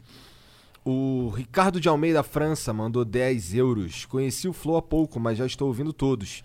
Tem me ajudado muito a manter a sanidade e não me sentir só aqui em Portugal, já que minha família está no Brasil. Um salve, continue bom trabalho. Valeu, Valeu, Ricardo. Da hora. O Bruno Vendetta mandou vintão e falou: poderia trazer o Marcelo Brigadeiro pro Flow. Ele faz um ótimo trabalho no YouTube divulgando todos os gastos dos deputados e também chamar o Diego Rox. Forte abraço para o podcast mais foda do milênio. Aí tem um beckzinho, uma florzinha e um foguinho. Um foguinho. Tinha que ter mandado. Entendedores entenderão. É, É. O Ricardo Oliveira mandou 5 euros. A sagacidade de um moleque de periferia é algo incrível. Se você der a instrução pra eles, a sociedade como um todo iria crescer infinitamente. A gente chegou a essa conclusão. concordo plenamente. Aham. Gabs mandou vintão e falou: o Forbes fala que 670 bilhões de reais estão na mão dos bilionários. O Credit Suisse diz que 20, é, é, diz que em 2024 milionários teriam 14 trilhões. Taxando 100% não paga 4 anos do gasto do governo e ainda perderemos emprego. Não adianta taxar riqueza, o Estado é inflado. É, eu acho que o grande combate, na real, é, é que o Estado é muito caro. A gente gasta muito, a gente desperdiça muito dinheiro com uma máquina que não é nem eficaz. Né? Exatamente. E a gente talvez fica muito esperançoso que achar que os ricos têm dinheiro suficiente pra acabar com todos os problemas da nação também. Eu acho que a gente não depende desses- dos ricos, tá ligado? Eu acho que podia A gente deixar os... depende de nego parar de fuder a gente. Exato, mano. É, eu não acho que todo mundo tem que ser rico. Se a gente pudesse viver dignamente, já tava bom pra Tava bom. caramba, mano. Já Cara, tá bom. eu pessoalmente É, preciso de conexão à internet, água, comida e uma casa, mano. É isso aí, ó, eu posso ter, eu tenho meu carro, tenho minha casinha ali, tal, vivo uma vida tranquila com a minha família, beleza. Faço meu churrasco, tal. Vai ver um filme, Cara, faz um umas filme, viagens, entende? tá ótimo. Então, né? putz, cara, Ah. isso aí é. E a é- maioria é da céu. população quer isso aí. Não é, É todo mundo que quer É inventar o Facebook. E infelizmente a maioria das pessoas não tem isso aí É. também, né? O Leonardo Santos Reus Braz da Silva. Caralho! Na mão. Nossa, mandou vintão. Parabéns, Flow, por promover um papo respeitoso e interessante. Acredito que prisão não conserta racista, mas quem sabe umas penas alternativas de trabalho social em comunidades de maioria negra não sejam mais efetivas. Concordo. Abraço, sim. Gosto dessa ideia. Eu só acho que o problema é prender nego, tá ligado? Desculpa, é, prender pessoas. Aí, ó. Tá vendo? Bom, Tudo, bem- tudo bem, se você falasse prender negão, aí eu ia ficar eu odeio essa palavra. Mano. Flecha, gestão para micro e pequenas empresas, mandou. Vintão e falou: temos que ser capazes de gerar riqueza independente de qualquer governo. Esse é um dos meus propósitos de vida. Por isso, criei uma plataforma gratuita de gestão financeira focada em microempresas. Quem puder buscar por Flecha Soft. Valeu, cara. O Leonardo Trevisani mandou vintão, um dos melhores flows que já ouvi, aprendi muito hoje. Parabéns aos convidados e muito obrigado, Igão e Monark, por fazerem isso acontecer. Isso é o que você tava falando, né? De, porra, falar e, e- e- e espalhar essa mensagem. É isso. Né? É isso. Lucas Santos mandou 20 reais e falou: adorei o Flow. É, obrigado por trazer essas pessoas incríveis que eu não conhecia ainda. Conhece agora, ó. Os cara tem prazer. po- os caras têm podcast, corre Exato. atrás, tá tudo na descrição aí. É isso. O Lucas Santos mandou vintão, adorei, já foi. O Robson Davi mandou vintão e não falou nada. O Eber Matos mandou vintão, dar faculdade para as pessoas em um mundo que, no meu ver, cada vez precisa menos de ensino superior é sacanagem. Ou melhora a base, ou vai ter que surgir um novo tipo de cota no futuro. Ih, caralho, É. profundo. Faz sentido. Também concordo. Concordo. é. O Diamond Dogs mandou vintão e falou: Vocês não acham que a cota virou um vespeiro que ninguém vai querer botar a mão? Independente se o ensino básico avançar e no futuro possibi- é, possibilitando acesso natural do negro, qualquer um que tentar mexer nisso vai ser um monstro. Falamos disso aqui no, no É, outro. falamos né? no outro aqui também. Eu acho que não sai nunca mais também. Pois é. O Fred Richter mandou 25 PLN. Porra, é essa, Jean? Porra de moeda é essa? É, ele é slot polonês. Caralho. Deve ser uma grana isso aí, hein? É, É. 33 reais. isso. É, Então tá, não. tá bom. Tá bom, tá bom. Racismo e história são duas coisas bem complicadas. Vai precisar fazer ainda mais uns 50 flows pra arranhar o assunto. Ah, a gente Pode, faz pode aqui, ser, porra. Não tem pode ser mais uns problema. 50 aí. Não, tô disposto. Bom, o Steven Scorsese mandou. Não, Adriano Luiz B. Moraes mandou 20 e não falou nada. Ah, é, perdão. O Steven Scorsese mandou então e falou: Boa tarde a todos, professor. Boa É, tarde a todos. Professor, o que o senhor achou da gestão do agora ex-ministro da Educação, Abraham? E quais são as suas impressões sobre ele? Igão e Monark, parabéns pelo flow. Mandem um abraço pra galera do, de Itabatã, na Bahia. Um abraço pra galera de Itabatã, na Bahia. Mua. Que gestão? É, esse cara falava. falava... Próxima pergunta. Melhor resposta. O Ricardo. Mano, o cara entrou e saiu sem falar uma palavra sobre educação, porque ele não sabe. Entendi. Era um fulano que não sabia o que tava fazendo lá. Ele foi colocado lá pra fazer outra coisa e não pra. pra Falamos um pouco sobre um- ele também no outro podcast. Vai lá dar uma olhada. O Ricardo Akira mandou 5 dólares canadenses. Vocês acham que não existiam barões negros na África negociando escravos? A questão racial no Brasil é completamente diferente nos do que a dos Estados Unidos. Mandou aqui. É isso aí. É, ok. Valeu. Muito obrigado todo mundo. Obrigado você que. Quer falar mais alguma coisa, Paulo? Não, eu queria só agradecer, pô. Legal pra caramba. Beleza. Gostei Pô, demais de novo. Obrigado pela disposição, cara. a gente que pô, agradece tamo de junto, verdade, porque é, a gente acha muito valiosa a presença de vocês dois aqui, você e o Alê. Eu acho que essa conversa realmente precisa acontecer. E é legal que, pô, a gente trouxe uns, uns racistas aí pra conversar, mas a gente também trouxe mais luz pra pessoas que combatem essa parada também. E, e esses caras acabaram trazendo mais luz pra vocês também. É, eu acho que faz parte, faz parte. É, é- é, a gente cresce no contraditório, a gente cresce com os problemas, a gente cresce, a gente tem que aprender a, a crescer na adversidade. né? Então eu acho importante, eu acho que tem que tem que dar voz, as pessoas têm que se conscientizar. Quem sabe agora, depois dessa exposição, todos os caras falam, putz, meu, realmente não vale a pena. E pronto. Não, não sei, né? Não sei até quanto que vai a estupidez do ser humano. Ah, se eles fizerem merda de novo, nós taca a pedra de novo e acabou. Pois é. Mas é isso, cara. Eu acho que a gente tem muita coisa pra construir pra gente ficar ligando pra quem destrói. né? Então vamos nos preocupar em construir coisas boas e tem um Brasil inteiro destroçado pra gente reconstruir. E quanto mais a gente tirar isso da mão des- dos burocratas, é melhor. Maravilha, concordo a pra gente caralho. constrói um Brasil muito melhor que esses caras aí. Muito melhor. Tamo junto nisso aí, 100%. Obrigado aí então, Exit Lag, valeu Esmirna, valeu apoiadores, valeu Twitch, que não tá aqui agora. Valeu, valeu todo mundo. E não- Só um, um, um adendo é que ficou um eco, um eco durante o flow Mas e é tal. por causa do é por Discord causa do do, ce- celular do Alê. É. Não é nada. Tipo, a gente tinha a opção. Ou faz assim, ou não faz. Então a opção, a escolha foi óbvia, né? É isso. Mas eu acho que deu pra ouvir de boa, tranquilo. E não se esquece de conferir o podcast do professor Paulo e do Alê. Tá aí na descrição. Só é vai. isso aí. Ó, e o MC da lá no Poucas, hein? Não perde, Verdade, vai vai ser foda. Vai ser foda. Demorou? Um beijo, tchau. Valeu. Até mais. Tchau.